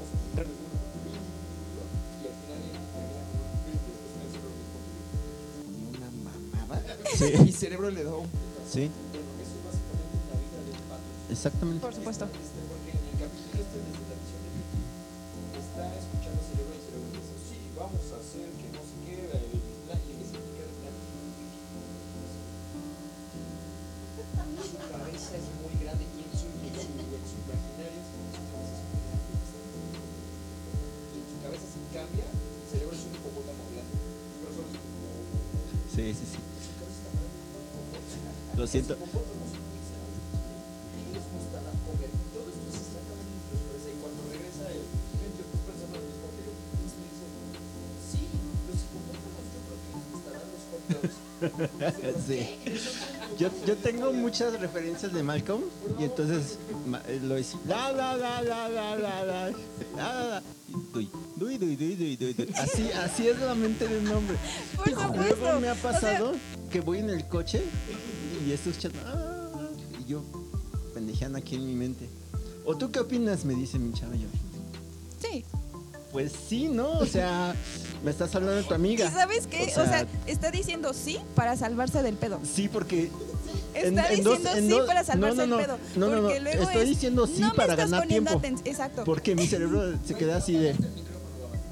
Ah. Bueno, bueno, bueno. Justamente cuando ustedes dicen sí, es como de, ah, sí me puso atención, pero, por ejemplo, le pasó a mi pareja y me dijo, ¿cómo? Sí, ¿cómo? Y sí, volteé a verlo y le dije, no me estás poniendo atención. ¿verdad? Sí, claro. No, sí, te estoy escuchando. Es que. Pero eh, justamente en nuestra él en ese momento es- iba pensando en, ah, deberíamos de pasar a comprar a tal tienda algo porque yo creo que nos varíamos muy bien con dos playeras del mismo tono o Sí, yo creo que nos varíamos muy bien con este mismo par de cases a nuestros diferentes celulares. mi- mira, a veces O yo, me quedo pensando que- así de ahorita que llegan a la casa voy a lavar mis calzones, me voy a meter a bañar. A mi novio le pasa, ¿no? Es como de, eh, soy un adulto independiente bebé y tengo que pagar el gas, pero ya lo pagué, pero pagué el internet. Voltea a ver, me pagué el internet y yo, güey, ¿por qué me sacas eso a tema? Solo es pregunta. Sí. Y cuando pasa, y cuando pasa es como de, no me estás poniendo atención porque estás pensando en otras cosas que tienes en la cabeza, sí, ok. Y yo me siento y le digo, ¿quieres que las ordenemos? Y después ya me pones atención a lo que te estoy Ah, diciendo. mira, tú muy bien. Yo lo que aplico es, o sea, sí les digo, sí, pero es para ganar tiempo. Mi cerebro así de, en chinga, ¿qué dijo? ¿Qué dijo? ¿Qué dijo? ¿Qué estaba Oídos, conéctense con mi cerebro, ¿Qué estaba memoria. hablando antes de que dejaras? ¿Qué estaba hablando antes de que dejaras de poner atención? De su amiga. Carla. Ah, sí, claro. O sea, me estás hablando de Carla. No. Sí, ah, Y luego ya así como que latino y aplico. Tranquila, soy, soy multitareas, o sea, estoy poniendo atención al mismo tiempo, estoy resolviendo aquí un problema con un paciente, o sea, tú tranquila, ¿quién te quiere? El problema es que sabemos que no son multitareas. Sí, ya sé. ah, se requiere mucho adrenalina. Sí. Y es difícil encontrar un hombre que sea multitareas. Mi novio sí me lo ha dicho, perdóname. Se me va el pedo bien cabrón porque, neta, te estoy viendo y estoy pensando, ¿y cómo se verá Rubia? Pero por eso ¿Y, yo, ¿y por, qué, por qué hasta ahora somos novios? Bueno, ya sé por qué, pero ¿qué hice mal para que no fuéramos novios antes? Está pensando 20 cosas cuando yo le estoy hablando de la profundidad del mar y del cangrejo que acaba de salir desde el fondo del océano y él está como de, te escucho, te entiendo, comparto tu opinión, estoy muy enamorado de ti, mi amor, te amo. Me lo ha dicho. Ajá. O sí, justamente estábamos hablando un día y yo así como de, ¿y tú qué piensas? Que deberíamos de comer pizza y yo, no estoy hablando de comida. Y él como de, yo sí tengo hambre. Llevo pensando 20 minutos que tengo hambre y es como Sí. de, ¿por qué no me dijiste eso antes? Lo siento, no quería interrumpirte y no quería verme grosero, pero la verdad es que desde hace rato que estás hablando solo pienso en comida y es como, Claro. Ok, ahora hay que entender que las mujeres hablamos demasiado, los hombres escuchan mucho y en ese escuchan mucho se aturden bastante. Entonces, es Sí, sí tenemos ¿Entendemos? como la atención de tienen atención dispersa. un pez. Es, entendemos, pero no compartimos que nosotras sí de tal les podemos poner atención a lo que dicen 20 veces mientras estoy contestando un WhatsApp. Creo que esa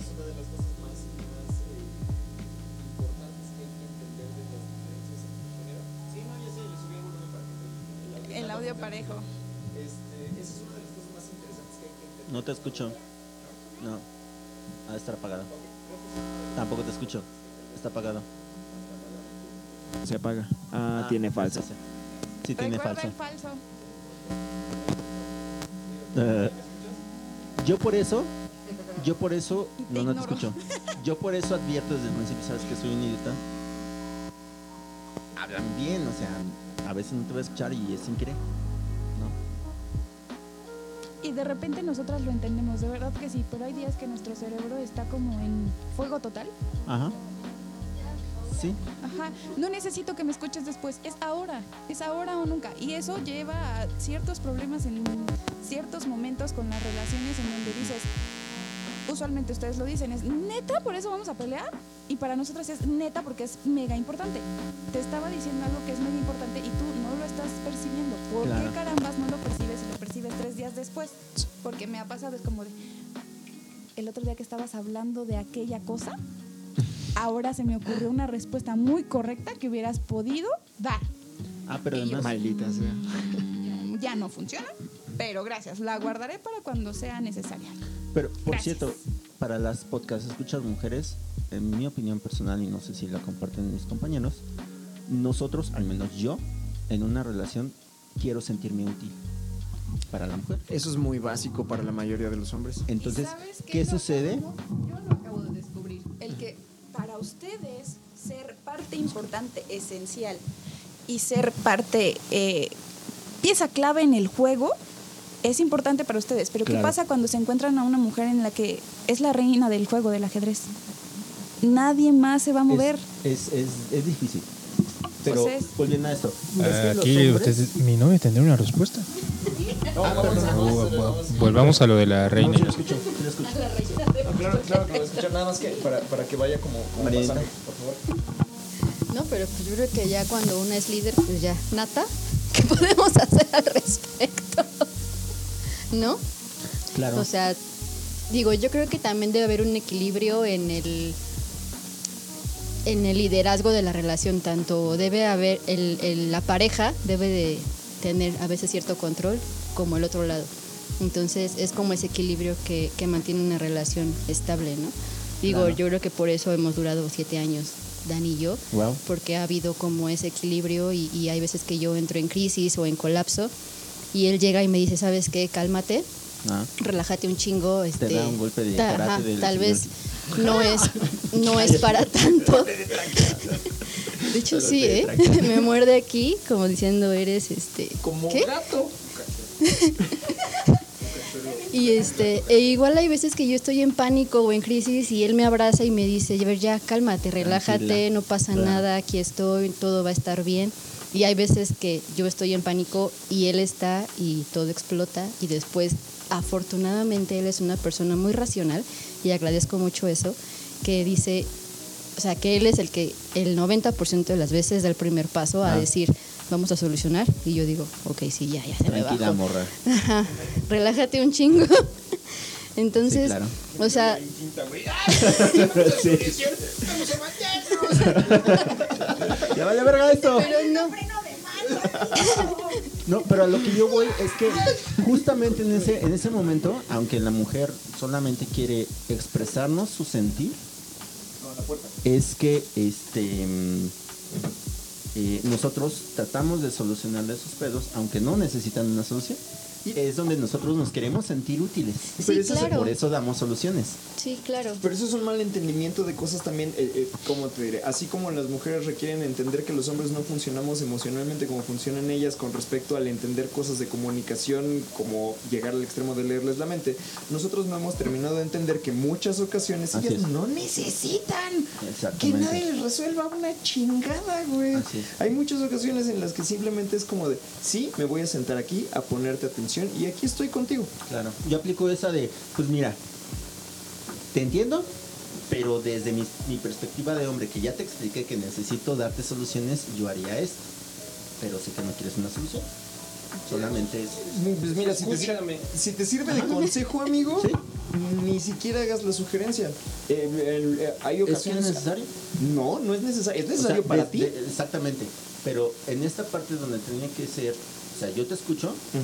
Pero mi necesidad de sentirme útil es darte esta solución. mira, eh, sé que no la necesitas, pero yo desde mi necesidad... Bueno, entonces vas a, vas a está. entender que te dé este consejo. Cállate. Cállate. Algo, algo que he visto que funciona, no solo con parejas, sino que me han hecho tener muy buenas relaciones con amigas que se han vuelto muy cercanas, es me siento, te escucho hasta que termine, así, hasta que hiciste una pausa larga, poniéndote toda la atención que pude. Y que llega un momento en el que, hola Dani, en que le, le pregunto es como de, ¿quieres saber mi opinión? O nada más estoy escuchando. Y, me, y ha habido ocasiones en las que me dice, solo quería desahogarme, muchas gracias. Y me Bye. guardo mi puta opinión. Retírate. Porque no me la preguntó. Aunque yo tenga así toda la pinche necesidad. eh, un poco por eso. La mano levantada durante. Claro, Sí, pero, no, no, pero no, entonces llega esta, esta situación donde, déjenme explicarles un poco que yo he vivido la mayor parte de mi vida con mujeres, mi hermana, mi mamá, y en el trabajo mis jefas eran mujeres. Entonces llega este momento donde estás escuchando así, tratando de poner la atención y dices, ajá, sí, ajá, y luego te viendo así de, no me estás poniendo atención, ¿verdad? Pues sí. Entonces yo aplico esta de, mira, entiendo lo que me dices, aplico la retroactividad, o sea, te estás diciendo que tienes pedos con esta mujer por esto, esto, esto, esto. Ah, bueno, pues, manda la chingada. Sé que no necesitas mi opinión, pero es lo que yo haría, ¿no? Cuéntame más. Bueno, depende, digo, no, no digo que no sea funcional, ¿no? Pero ah, no sé. En mi experiencia ha sido así de, o sea, de escucha pasiva. Es que no me Hasta estás que escuchando. activa. agresiva. A ver, Escucha Es- pasiva, es- respuesta es que no me estás escuchando. No, sí, o sea, Sí te, voy a decir esto que es lo que yo entiendo que está sucediendo. Ah, entonces sí me estás escuchando. Entonces ya aplico la de, te entiendo, te veo, Te analizo. te analizo, Te veo, te analizo. ve- veo tu carta. Yo lo que haría sería esto porque a mí me funciona y en mi perspectiva y mi experiencia haría esto. Sé que no lo necesitas, pero si en algún momento te sirve, pues aquí está. Estando, estando cerca de todas estas cuestiones de coaching y terapia que, que he estado cerca de ellas los últimos cinco años, hacer preguntas es como una de las cosas más funcionales. Así es como de, ya te escuché, sí, chido. Y cuando de repente se te quedan viendo como de, si me estás topando lo que te estoy diciendo, es como de, ok, te escuché, ¿qué harías tú? Yo, yo tengo una solución en mi cabeza, por supuesto. Soy un vato básico que claro que te puede decir lo que se me ocurre que podrías hacer. Pero antes de preguntarte, antes de soltarte mi opinión, antes de nada, hay veces que sí les pregunto como de, bueno, ¿qué quieres hacer? O me estás pidiendo mi opinión, o nada más estamos escuchando, o cómo te sientes. Eh, Pregunta de terapeuta básica, así es como que de, eh, ¿cómo así te se siente. sentir eso? Así se siente. Justamente cuando dices, ¿qué haría esto? Es, o sea, no me estás escuchando. Solamente quieres que yo te diga, pero Pues aguas con tu interpretación de así se siente. Probablemente así la sienten algunas personas, probablemente no. Ahora con justamente esa parte que él mencionaba sobre es mi necesidad hacerte entender que te tengo que ayudar o que te quiero ayudar. Hay muchas chicas que sí entendemos esa parte. Por ejemplo, yo entiendo esa parte justamente con esta situación que tú sabes que estoy pasando, en la que mi novio me dice, tengo la necesidad de apoyarte y estar contigo porque sé que tú necesitas el apoyo. claro. Y yo, ok, lo entiendo, lo siento, pero déjame Lo veo, decirte. lo agradezco. Y lo agradezco, pero déjame decirte que si yo te digo, no te preocupes por mí ahorita, preocúpate por ti solito, es porque yo sé que se viene un futuro y que quiero un futuro contigo. Y cuando yo te suelte el madrazo, es porque tú ya estás listo para recibirlo. Ahí sí requiero. Por el momento, sí no quiero que te estés cargando santos o que estés agarrando cosas que ahora no te corresponden. Claro. Cuando yo ya te diga, te toca, es te toca. Y no quiero que te eches para atrás, es recíbela, porque yo ya me la aguanté cierto tiempo porque así lo quise. Pero ahora que te estoy pidiendo tu ayuda o que quiero que tú me ayudes, te toca recibirla sin ningún tipo de, de sentimiento, o sea, sin ningún tipo de echarse para atrás. ¿Por qué lo expreso así? Porque tenemos 20 años, estamos en los 20 y en los 20 todo pasa, todo cambia y todo es una constante de flujo y cambio. Ah, Y es un primero quiero asegurarme de mí- a mí misma de que esto no va a suceder, de Ajá. que sí es un paso fijo antes de decirte, órale va, rífate.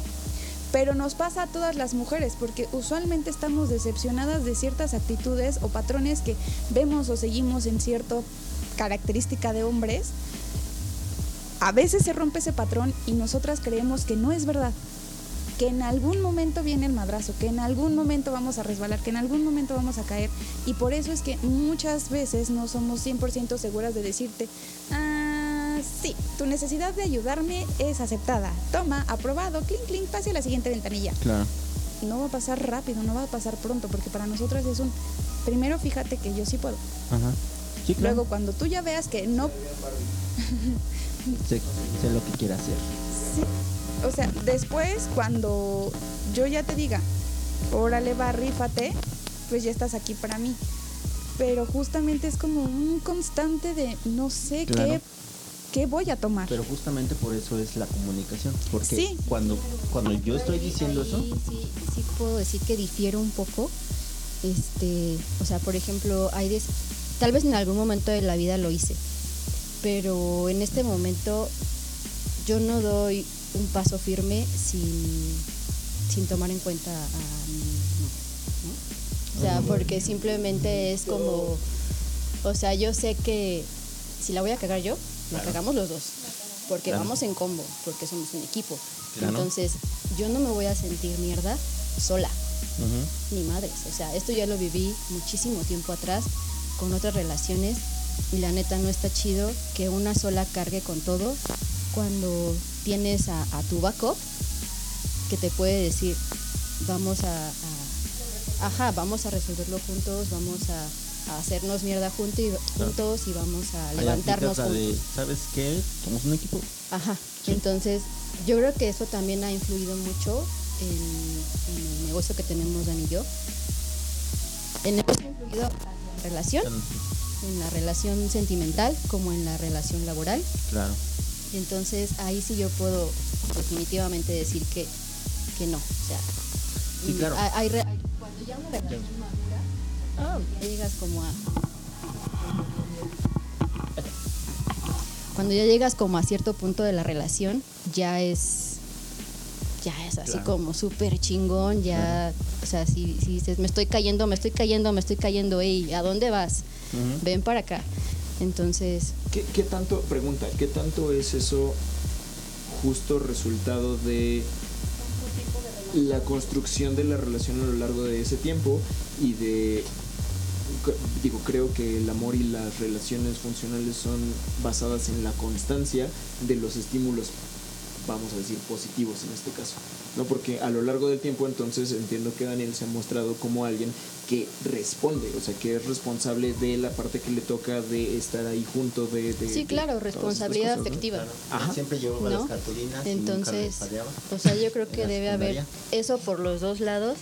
Este, claro, o sea, yo no puedo este, poner en un altar a Dani porque pues también hay veces que la ha cagado, hay veces que la he cagado yo y este y aún así yo creo que, que mucho lo que ha mantenido la, la relación es la comunicación, o sea, la comunicación ha sido súper, súper, súper importante en nosotros. Entonces, es así de que no quiero hablar, no, sí, te sientas y vamos a hablar. Bingo.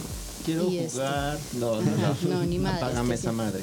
Ahora, Vamos a sí ha habido momentos en que yo digo, híjole, no estoy en este momento para hablar y agarro, me salgo, voy a caminar, me despejo, regreso y digo que ya estoy lista.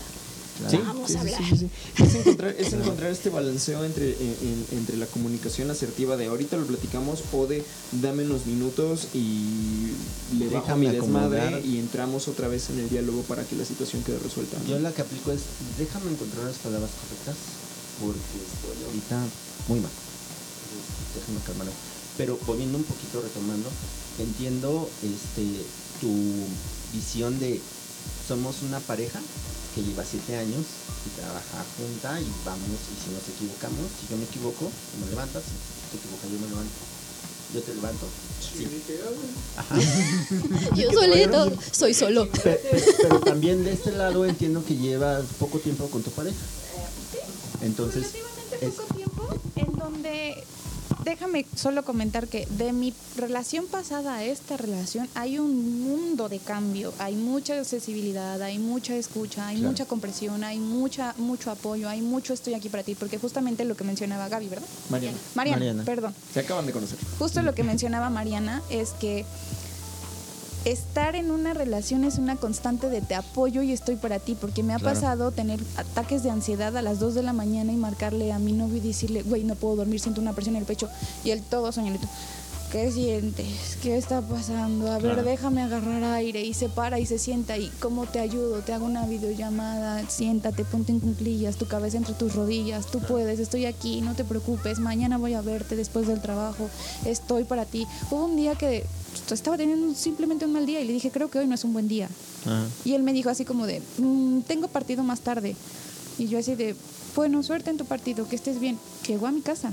Y yo que no tenías partido, sí, pero tú eres una persona más importante para mí, cosa que no me hubiera pasado antes. Entonces ahora justamente en ir descubriendo que esta relación va funcionando de esa manera como la que tienen Mariana y Dani, Es justamente- es justamente la relación hacia... Sí, Es estamos antes de que llegaras. Contexto es que se llama Daniel Luis Jasomen. Luis Daniel. Luis Daniel Por favor. Jasomen. Pero es Louis. Luis, sí, nos cagaba que nos dijera. No soy Luis, soy Luis. Es que Y en mi eres un siempre sonaba la de. Sí, sí, sí, sí, ¿tú crees que es? No, no Toda la vida. Perdón, perdón, no pasa nada, se cierra paréntesis. Justamente en esa parte en la que voy construyendo una relación que sí funciona como las relaciones deben de funcionar, tiene sus tropiezos porque va comenzando y tenemos 20. Hay muchos errores, hay muchas cosas en las que trabajar y hay muchas cosas que expresar, pero justamente sé que ahora estoy con una persona receptiva no con una persona que bloquea cualquier tipo de observación que yo haga. O sea, por ejemplo, yo puedo llegar a decirle, me choca que seas un impuntual. Ah, Perdóname, no es mi intención, pero neta me tardo porque quiero verme bien cuando salgo contigo. Y es de, no me importa si traes el molcajete colgado, yo solo quiero que llegues a tiempo. Claro. Y entonces él me dijo, ok, está bien, voy a llegar a tiempo. Y de repente empezó a llegar a tiempo, a tiempo, a tiempo, a tiempo, Sí. a tiempo, a tiempo. ¿Pero por qué? Porque yo lo expresé. Y lo expresé con miedo, porque pasé de una relación no funcional a una relación funcional. Y entiendo el que ellos lleven siete años como una relación funcional porque justamente han pasado por todas estas etapas de, no la voy a cagar sola, vienes conmigo, pero estoy segura de que a Mariana le costó un poquito aceptar como un vienes conmigo, tal vez un tiempo. o a Daniel. O a Daniel, exactamente. Les costó un tiempo aceptar el venimos en combo. Pero justamente ese es el secreto de todas las relaciones. El seguir en una constante en la que ves funcionamiento. Whopper Junior con. Exactamente. Seguir en una constante con, con, con esa persona. O sea, darte cuenta de que tú tienes tus errores, esa persona tiene sus errores, pero en conjunto están aceptando lo que está pasando y están buscando una solución. Y hay parejas que realmente no lo hacen, no lo toman y dicen, me vale tres cuartos de pepino que tú quieras esto porque no se va a hacer así. Porque sus intereses están alineados. ¿no? Exactamente. Y volvemos a lo que estábamos diciendo hace rato. Todo es comunicación. Exacto. De un lado y quiero, quiero hacer un, un apunte ahí porque me parece muy importante. Es como una forma diferente, o es una forma mecánica diferente, pero es el mismo resultado que lo que hablábamos hace rato de la comunicación en los mensajes escritos. No, préstame ese micro porque creo que está... por eso estábamos hablando de Sí, eh, estamos hablando de la cuestión de los mensajes escritos, ¿no? Es como... eh, eh, se pierde tanto del contexto de la comunicación dentro de un mensaje escrito entre lo que quisiste decir y lo que yo interpreté al momento de leerlo, que de repente se hace un puto desmadre en la comunicación. Y entonces, ay, es que yo entendí que tú quisiste decir esto y puede ser que en mi cabeza lo leí como que todo estaba bien cuando en realidad tú estabas teniendo una crisis o puede ser totalmente al revés es como no nomás te estaba diciendo que pues estoy chido y yo pensé como de me está diciendo que está chido pero en realidad no lo está porque utilizó unas palabras diferentes pero no puso caritas. Qué tan chido de, re- de verdad puede estar y entonces como ay no está chido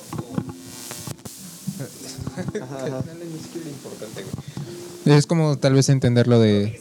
eh, estoy chido ya, sácate a la verga. O de. Uy, estoy chido. Tranqui. Ajá. Sí.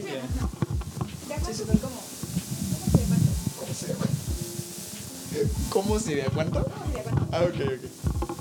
Sí, es, es, es, es toda una magia esta cuestión del, del- de las comunicaciones y de las, inter- de las relaciones interpersonales y de que las relaciones funcionen, etcétera. Digo, con todo esto que están contando ahorita, me está cayendo el 20 de que hubo varios momentos en varias relaciones en las que realmente no estuve para la otra persona y que de alguna manera tal vez porque yo no estaba listo para verlo o porque la otra- o, o en conjunto entre que yo no estaba listo para verlo y que la otra persona no estaba en la mejor forma de comunicarlo no hubo este entendimiento de justo lo que decías Mariana es como de venimos en combo jalamos juntos nos levantamos juntos nos hundimos juntos ¿no? y, y- y que me queda muy claro ahora que desde la perspectiva de la otra persona yo actué de una manera turbo egoísta sin yo saberlo porque yo no estaba entendiendo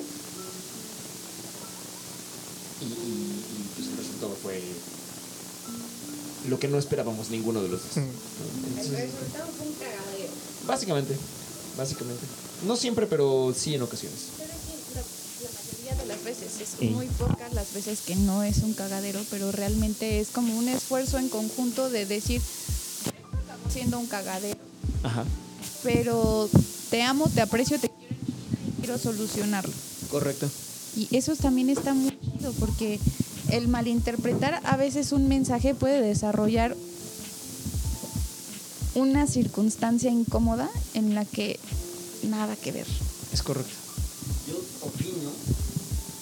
Yo opino que la vida sería mucho más cómoda si hubiera música de fondo. O sea, imagínate que estás abriendo tu mensaje y ves al- y de pronto escuchas la música de estrés y dices, ahora sí me voy a emputar. De repente empieza la marcha imperial y ya. Tan, tan, tan, tan, tan, tan. Sí, sí, sí, híjole. Eh, Eso suena raro. Te voy a insertar.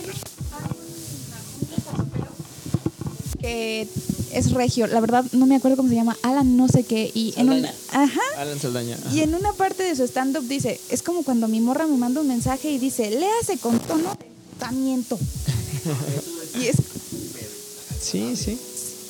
yo lo entendí una, mi novio y yo en, mi novio y yo en manera de broma, un día así le dije, léase con tono de celos, y me dijo, "Ah, ¿es real o es juego? Y yo, ay, no sé. O sea, sí era real, pero también lo quería justificar un Exacto, no es como de, ay, no sé. Y entonces él me dijo así como de, ok, ya pausa el juego. ¿Qué es lo que te hace sentir insegura? Gracias a él, léase con tono de que el joven regiomontano Ajá, ajá. dijo en su, en su, Rutina. sí, en su rutina, a mí y a él se nos hizo algo muy cagado y se nos hizo también algo muy funcional, que creo que no debimos dejar de implementar, o sea, como que solo vimos como una broma, pero para él fue funcional y para mí también, porque es manera de expresar el lee mi mensaje de esta manera porque así lo estoy escribiendo. Ese es- Son como los guiones estos de, son como los guiones estos de, de teatro, donde vienen como un acotamiento de, ¿tienes que decirlo de esta forma? Ajá, ajá, exactamente. O leer esto en enojado. Eso Es un, es un- es un, eh, me parece una cuestión derivada también en, lo, en, el ut- en la utilización de emoticones y stickers en los mensajes de texto. Que de repente está sobrevalorado, que de un, repente... emoji, un emoji lo soluciona todo, güey. De repente sí. No tanto, es como mensaje paciente. Señor, creo que va a perder su, su implante. Emoticono de los, de los changuitos con los ojos cerrados. Y creo que hay que sacarlo. Emoticono de, de los changuitos con, con la boca. Oye, ¿sabes qué también sería un, buen, un buen implemento? Aquí, ojo para la persona que lo quiere ocupar. Ahora puedes reaccionar a los mensajes. ¿Qué tan bueno Sí. sería que tú, a tu mismo mensaje que escribiste, le pongas un emoticón? Enojo, Mm. respiro, este, guiño, sonrisita, picante, Pues sonrisita, yo enojada, o sea, te, te mando un mensajito y Ajá. te mando el emoticón. Ajá, o, o igual reacciona sobre tu mismo mensaje y tú estás, pues es como de, ah, cabrón, yo no reaccioné al mensaje de esta fulana, pero, pero ¿qué significa eso? Exactamente, o sea, si te pongo un corazoncito así como de, ah, yo también te amo mucho, léelo muy enamorada. O si te hablo después con una carita de, fu, ok, te hablo luego estás emputada, bye. Volvemos a esa situación funcionaría. La comunicación. Exacto. A mí lo que me pasaba mucho en mi última relación es que, así como lo hablamos de, este, te mando un mensaje y cómo lo lees, a veces me sucedía que por alguna razón, siempre por el trabajo, tenía que estar, o me llegaba un paciente de más y sabes que voy a llegar tarde, de pronto me ponía a ver sus estados y ya me ponía así un TikTok de este una una de banda toda emputada, ¿no? Y yo así de puta, creo que ya se enojó. Sí, ándale, ándale. Y entonces le decía, ¿qué pasó? Nada. Ni es contigo, güey. ¿no? Es que vi tu estado. Y ya llegamos al punto en el que ya empezaba así de chingada madre. ¿Por qué piensas que es para ti la chingada? Y yo, sí, la verdad es que tiene toda la razón. Es parte de la comunicación. Tú quieres poner, pero casualmente pones este estado cuando, yo te, hago enojar. con esa persona. Exactamente. Cuando yo te hago enojar, te Ah, cancelo. pero o- cuando están chingón, no, no ponen uno de Frank Sinatra, Exactamente. ¿no? Exactamente. O sea, Tienes toda la razón. chingón sería de que, güey, justamente a mí me funcionaría demasiado justo en este momento de mi vida que hubiera un texto Está señalando, eh, de- de que digas, este, tenemos que hablar. Y, y tenemos que hablar llega en el preciso momento en el que suena también la marcha imperial, ¿no? Pero, Eh, pero, pero, ¿qué tal si el tenemos que hablar llega también como con- después con el tono de eh, Mario Bros en, en- en- en- a punto de llegar a punto de eso sé, tenemos que hablar verga me va a cortar güey Tan, taran, tan, tan. No, pero quiero, quiero hacer un- un- una mención de lo que acabas de decir porque me parece muy importante. Así como dijiste que de repente llegan los mensajes con esta connotación negativa, ¿por qué no ponen la connotación positiva? Eso me suena a un... a una búsqueda... Eso me suena a una búsqueda de validación. Y traigo, ustedes dos no lo saben, bueno, tú tampoco. Traigo atorado desde ayer que vi, no es cierto, ¿cuándo estamos grabando esto? El primero de agosto, ¿verdad? Ajá, hoy es primero de agosto. Bueno, ah, ya es dos. El- la semana pasada que vi Barbie, este, me, me dio ya una la crisis, viste muy tarde ¿eh? me dio una crisis existencial bien cabrona, güey. No, no fui de rosa. No ten, no ten, traía calzones rosas. Sí, este. menos menos Sí. Ajá. Eh, fui a ver la película y me dio una crisis existencial bien cabrona porque es como de, sí, güey, es una cachetada al sistema, es así, periódicas el hocico, así como de, dése cuenta de que todos están bien imbéciles, ¿no? Pero no solo eh, ha habido muchas, muchas eh, críticas negativas, pero algo que tiene que ver directamente con lo que acabas de decir es, básicamente la bronca de los Kens en esa película, desde mi perspectiva, es la búsqueda... Sí, me vale. Es la búsqueda total de validación, güey. Están buscando así todas las pendejadas derivadas de la búsqueda de validación que, que Ken tiene eh, esperando las de Barbie. Son, son, son horribles, güey, porque eso deriva en, claro, me quiero ver muy grande, muy fuerte, muy poderoso y muy macho, aún si te paso por encima. ajá, em- al final, muy útil. Queriendo así, porque lo único que quiero es que me mires. Y ese es el trasfondo que a mí me pareció más cabrón con respecto a esta, esta ¿cómo, cómo dice el anuncio de la película? Ella lo es todo, él solo es Ken. Y es como de, güey, eso, eso está muy cabrón, porque al final de cuentas, ahora, vi la película de Barbie un día después de que vi Oppenheimer. Para- Sí, va un spoiler. Trasfondo completamente. Trasfondo completamente diferente. Las dos películas. Pero en el momento en el que vean Barbie, ahí les voy a un spoiler, hay una batalla donde los Kens están agarrando a putazos entre ellos.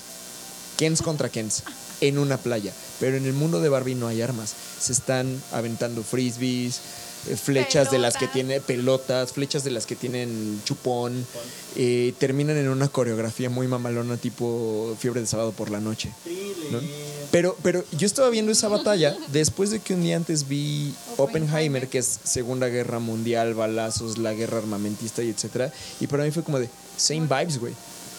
O sea, son vatos agarrándose a putazos contra otros vatos por ideologías muy pendejas cuando al final lo único que quieren es La aprobación la de validación. Ajá, la validación por tengo más terreno, tengo más poder. Y si te vas a lo más básico, ¿por qué buscamos todo eso como hombres? ¿Para qué? Para tener Poder. masculino más que nada. ¿Para qué? ¿Para qué quieres tanto poder? El alfa. ¿Para qué? No, no quiero que me lo diga Jaso. ¿Sí me explico? Pues es que es- tal vez me refería como a el alfa. Ajá, ajá, exactamente, porque al final de cuentas lo que queremos es sentirnos útiles. Una sociedad que es como, ¿para quién te quieres sentir útil? Aparte, creo que hay un trasfondo bien importante ahí. Por favor, Es venga. el, quiero sentirme más importante porque sé que hago menos cosas que una mujer. En algunas Es una ocasiones carencia, claro. es como de, "Mm, ellas podrían ser potencia mundial, ellas podrían dominar el mundo, ellas lo saben hacer Claro. todo, lo hacen mejor que nosotros, tienen la dedicación, el tiempo, la, la paciencia, el ritmo, lo que sea, muchas cosas en específico. Y es como, ¿cómo voy a demostrar yo que yo tengo más que ella para que ella se sienta segura estando conmigo y quiera compartir conmigo algo? Y eso es totalmente lo que pasa en la película. Al final, cuando a Barbie le cae el 20 de. de, sí, no me vale. mames, no la he visto, cabrón. Tampoco. Al final, al final, a- a- mira, para el día de hoy ya la viste. Ah, cierto. Al final, al final, cuando a Barbie le cae el 20 de que Ken lo único que quería era como su aprobación, ajá, de- más bien dejar de ser el accesorio de Barbie. Ajá, ella le dice, creo que te debo una disculpa. ¿Por qué? Porque realmente nunca te observé. Porque hay una parte que es cagadísima. Cuando llegan las humanas a Barbie Land y le, les preguntan, ¿esta es tu casa soñada? Sí. Ay, ¿todas las Barbies tienen una casa soñada? Sí. Y la humana le pregunta a Barbie, ¿y dónde viven los Kens? Y Barbie así como de, no lo sé. No, no, ni cajas hay, nunca te enteras dónde viven. No tienen casa. Cuando, como- cuando, Como en Yo Robot. Básicamente- Quedan ahí metidos en, un, no, en una caja de estas. de- cuando, cuando Ken lleva el patriarcado a Barbiland, porque de eso va la película básicamente. Yo soy cuando vos, Ken no. lleva el Yo patriarcado a soy vos. Barbiland. Yo el- soy vos, no, yo soy vos.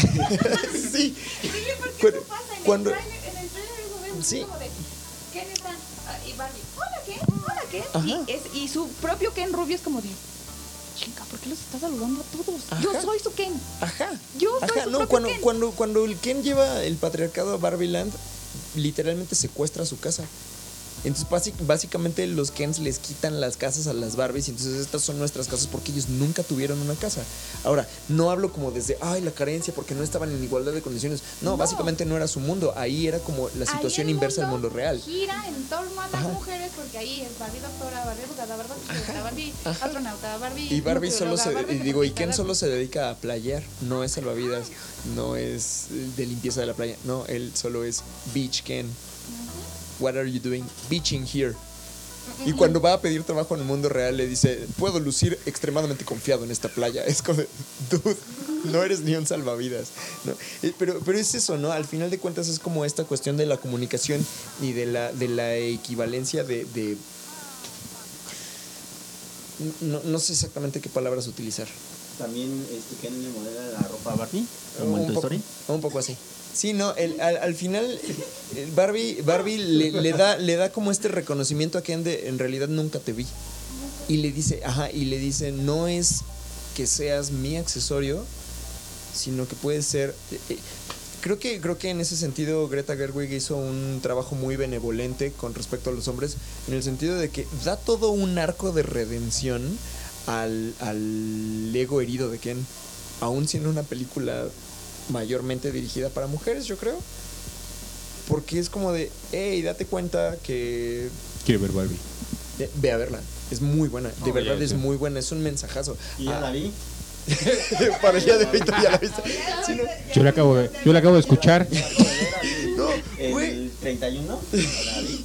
Güey, yo, yo, yo salí de esa película muy confundido. Era como de, ok, entiendo, perfecto. Al vato criado en los noventas dentro de mí, esto le está doliendo, pero yo soy un atascado del trabajo emocional. Es como de, me duele, claro que me checa, claro que me choca, ¿no? Es como de, o al revés, claro que me choca porque me checa. Es como de, ¿qué, qué voy a hacer y qué voy a romper dentro de mí para que esto no se repita? Por eso Mar, este, Mattel llegó un punto en el que no quería que esa película saliera. Puede ser.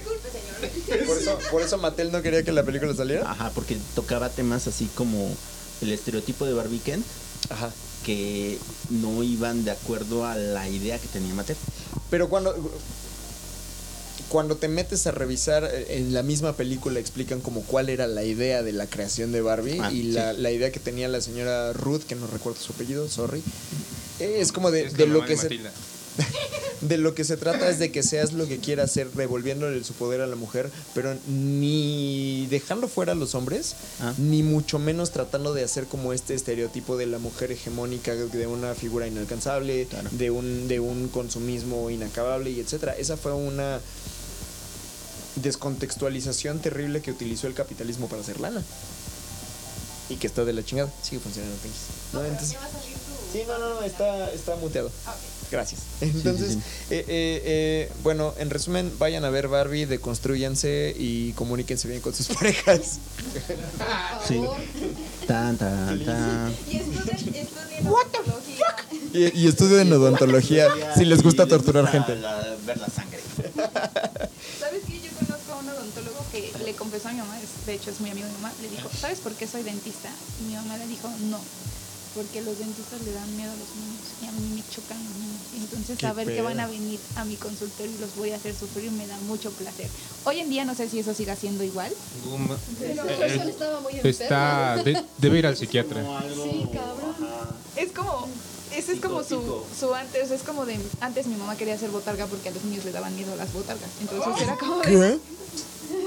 Decía mi mamá, es que es muy divertido pensar en que me voy a disfrazar para trabajar y el niño va a huir temeroso de mí. Y yo, pobre niño, tendrá un trauma. Pero eso pasa cuando... Tienes pedos, ¿no? Eso pasa cuando de, tienes pedos. de la bajita a la se divierten mucho, bailan.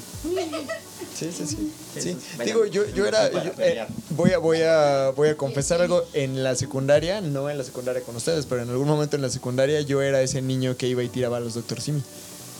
Era, eh, francamente era muy divertido. Ya no lo haría, ya entiendo que no está chido, pero en su momento la verdad es que me reí mucho. Íbamos y los aventábamos y les brincábamos encima. No se trataba de lastimar a la persona, De se bien. trataba de pasarla bien. De lo cagado que se ve el doctor Simi volteado y no poderse levantar porque parece tortuga. Básicamente. Brazos cortos. Y casi se queda viendo así de, ¿seguro que yo era el bully? seguro, muy Sí, seguro. Mary Jane, please. Ah, bueno, ¿quieren agregar algo más? Llevamos casi dos horas de grabación. lo que estoy viendo, está muy agradable. Me encanta, mira, creo que tardó en despegar un poquito. Me encanta también que, que la, la, eh, de una, no me acuerdo, Sandy, eh, en ese punto todo empezó a despegar, Ajá. ¿no? Entonces está, está más chido, le da más, más eh, dinámico todo el rollo. Gracias por la invitación a Mariana también. Sí, Sí, claro, no, yo gracias llegué por haber tuve llegado. que agarrarle el rollo rapidísimo. Te agarraste rapidísimo, sí. Sí, eh, me siento identificada, quiero hablar. Les, les voy a, les voy a confesar que no sé si el, el material que acabamos de grabar va a ser útil porque tuvimos muchas broncas con los micrófonos. Somos cinco personas y solo tenemos dos micros funcionales y quién sabe si se alcance a oír todo. Voy a revisarlo, voy a hacer todo lo posible por salvar la grabación y que esto pueda salir al aire porque fue un, una sesión increíble. Sí, por supuesto. Grabar un podcast sobre un curso de verano. Acabamos hablando de otras cosas y acabé inmiscuida en una plática en donde descubrí que ciertas personas que ahora eh, puedo integrar a mi vida son compañeros de escuela de mi hermano y que crecieron por donde vivo y que está bien chido y que a pesar de todo es como de una plática de una señorita de 20 años, bueno, señora de 20 años, con personas de la, del siguiente peldaño. De la de tercera la edad. tercera edad.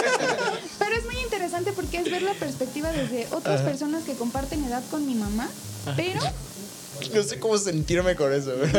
Yo tampoco. bien porque realmente, o sea, no, o sea, siéntense bien porque Tú sí te ves viejo. No, sí te ves mal. He aprendido muchas cosas diferentes de personas. La mayoría de mis amigos que yo puedo decir cercanos son más grandes que yo. ¿Por qué? Porque yo estoy en otro nivel.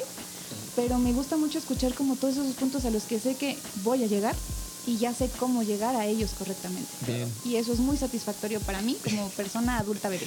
Y nos volteó a ver antes de decir en su cabeza algo así como de, ¿y cómo no hacerlo también? Sí, no vaya que la han cagado. Tú ten novia. Muchas, muchas gracias, muchas, muchas gracias de verdad por, por la, la aprobación desde tu juventud.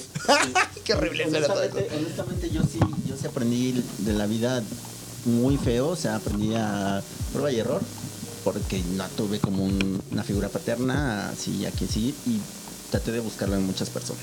Sí. Entonces, nadie fue y me dijo, mira, así habla una mujer, así tienes que rasurarte, así tienes que... Muchas cosas las aprendí a prueba de error y por eso Rebanándome la cara, así y soy. por eso eh, Mijail y yo nos fuimos de pinta muchas veces. La cagué en la secundaria, la cagué en la preparatoria, la cagué en muchos lados, ¿sale?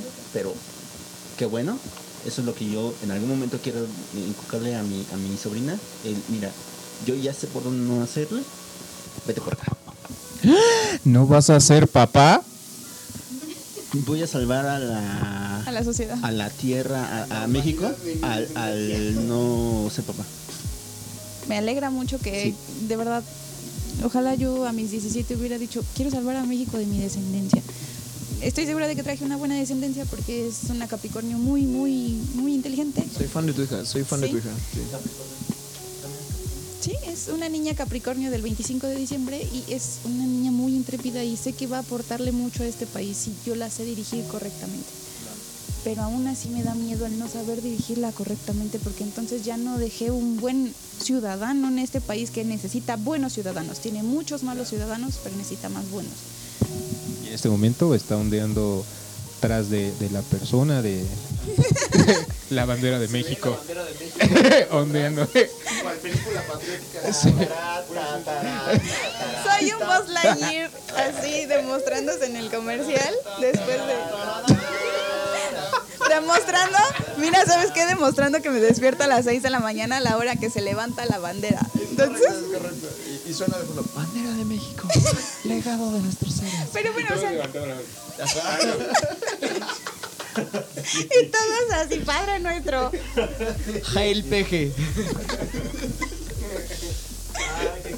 Pero o sea, no, o sea, realmente me refiero a así dejar un buen ser humano en este planeta, o sea, no sé hacia dónde vaya mi pequeño ser humano, pero sí espero que sea un buen ser humano, un, un ser humano guiado correctamente. Y de verdad aprecio a las personas que dicen, yo no quiero tener hijos. Yo soy de esas personas que te digo, no tengas hijos, no tengas hijos, no tengas hijos. Porque la neta, hay que prepararse machín para eso y aún así preparándote, no funciona. Entonces... Oh, o sea, es parejo, pues. O sea, la mayoría de mis amigas igual cuando dicen... Tú sí puedes, ¿eh? No, no es cierto. O sea, es, es como esta parte en la que yo sí comparto el...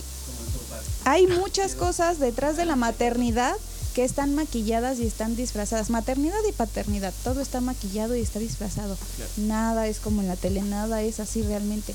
Todo tiene un souvenir de cosas que ni siquiera estás preparado mentalmente, ni siquiera sabes que eso va a pasar o que eso es posible de, de que suceda. Solo sucede.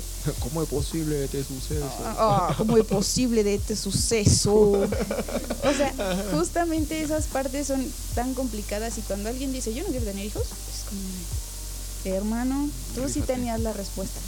Disfruta tu vida. Eso estaría muy padre. Uh, expláyate. Muchas cosas que decir sobre Exacto. eso. Sí, sí me gustaría, sí me gustaría en algún momento ser padre, pero si no tengo también es como que, ah, Ah, muchas gracias, eh, ya luego lo hablamos. Muchas gracias, luego lo hablamos. Muchas gracias, luego lo hablamos. Pero justamente en esa parte en la que él decía quiero ser un buen guía, es esa parte en la que hay que desarrollarse como personas también, el entender que dejar una huella importante en otras personas no debe de ser como nuestro nuestro final en esta vida o nuestro nuestro punto, Propósito. ajá, nuestro propósito aquí, pero sí influimos de manera personal, directa o indirectamente en cualquier persona que nos crucemos de nuestra vida, en cualquiera. Es, es esta, esta frase que me, me mama, no sé dónde la escuché, de que todos Seguramente lo dijo yo. No creo. No te pegues el micrófono. No te pegues el micrófono, es algo que siempre te digo. Eh, Y qué bonitos y, y qué bonitos ojos tiene Víctor. Este, no, esta frase de la vida es una sucesión de cagadas. Así, la vida es una sucesión de cagadas. Primero, todos somos influenciadores de nuestro entorno y la mejor manera de hacer algo bien no es queriendo legárselo a la siguiente generación, sino siendo el mejor ciudadano, siendo la mejor persona posible, porque eso, con base en lo anterior, influencia nuestro entorno de manera positiva. Bandera de México. Legado Legado de nuestro ser. Sí, es correcto. Muy bien, sonrían para la foto. Y se armó el podcast. Muy bien, chicos y chicas, con esto cerramos el día de hoy. Les agradezco mucho que hayan venido para acá. Eh, espero que todo haya salido bien con el paciente que atendiste de emergencia. Este, Todo cool. Mariana, muchas, muchas gracias por estar aquí. Mayito, qué bueno que te apareciste. Qué bueno, qué bueno que hiciste el espacio en tu agenda. Y una vez más el día de hoy. Porque Sí, gracias. Y una vez más el día de hoy te agradezco, San, que hayas participado. La neta ha sido un agasajo para mí. Es. De, de verdad quiero que se haga esta, este plan que tenemos armado porque Claro sí sí. es algo que estoy segura de que va a tener mucho éxito. Va a estar muy chido, va a estar muy Sí. chido.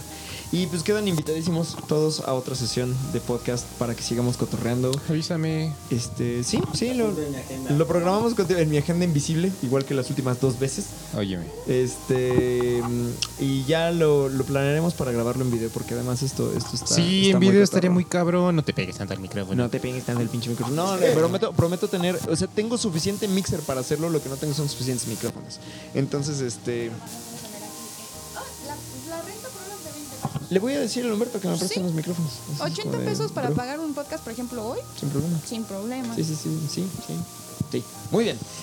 Este, tú no tienes redes sociales, tú tienes las redes de Sonríe. Por favor, ¿dónde te encontramos? Eh, pues tecleen Sonríe MX en cualquiera de que, donde aparezcamos. En Google, ahí Sonríe les vamos MX. a salir. Sonríe MX. Perfecto. Sigue hoy, hoy primero de agosto, sigue válida la promoción de la limpieza. Hoy, el día primero de agosto, lo que sigue válida es que vayas al dentista. Sí, que te laves la boca, puerco. Sí, porque vaya. La alita sí se está cabrón. A nadie le gusta ¿Tú, que la tú peste tienes la redes boca. sociales, Mayito? ¿No? Pues tengo las mías personales, pero ahí no pongo nada de dentista. Las mías. Las mías personales tuyas de ti. Las mías personales mías de mí, que es aquí guion bajo toy. Este, si quieren verlas, tengo ahí muchas cosas divertidas. Bastantes Este, Así es, Mr. Meme. Sí, sí, sí, sí. Diviértanse, llévense los que quieran, son gratis. Igual te lo robaste. y- y- igual me lo robé. Y este, y pues nada, muchas gracias por invitarme. La verdad es que no pensé que nos fuéramos a tardar tanto. Fue una plática súper amena, me encantó. Aquí nos vemos en la próxima.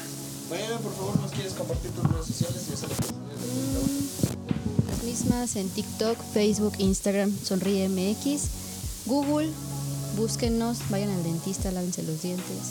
Y pues de agosto ya no promociones. Gracias. ya, ya no hago TikToks, ya no tengo tiempo para eso. no tengo vida social. Todo es trabajo, maldita sea. Pero pues ya. Violín pequeño. Nuevamente me pueden encontrar en Instagram como sandra.vega.b de burro y ahí voy a empezar a subir más cositas porque esto seguramente sí, se va para arriba. Bueno, pues yo soy Jaspetkov, ya saben, me pueden encontrar en todas las redes sociales con arroba Jaspetkov, con el hashtag Somos de Fuego. Síganos escuchando, muchas gracias por llegar hasta aquí, síganse la pasando muy bien, gracias a toda la banda que nos escucha y muchas gracias a todos por ser de fuego. Adiós, adiós, adiós. Y buenas noches. No soy un influencer, ni me dedico de lleno a las redes sociales. Tampoco hago esto por dinero. No vendo cursos, no hago retiros. Solamente estoy totalmente comprometido a poner al servicio mi experiencia con la intención de inspirar conexiones saludables entre los seres humanos. Así que si te gusta lo que doy, te invito a que me compartas con tu gente, que me sigas en otras redes como Jaspetkov con el hashtag Somos de Fuego y si lo deseas, que me apoyes también en Patreon para solventar la inversión que requiere el mantenimiento de este podcast. Y aunque no me compartas, te agradezco infinitamente por escuchar, por buscar herramientas para crecer y abrirte opiniones con las que tal vez no estás de acuerdo, pero que usas para aprender de la diversidad del mundo y crecer con ello. Gracias por ser de fuego.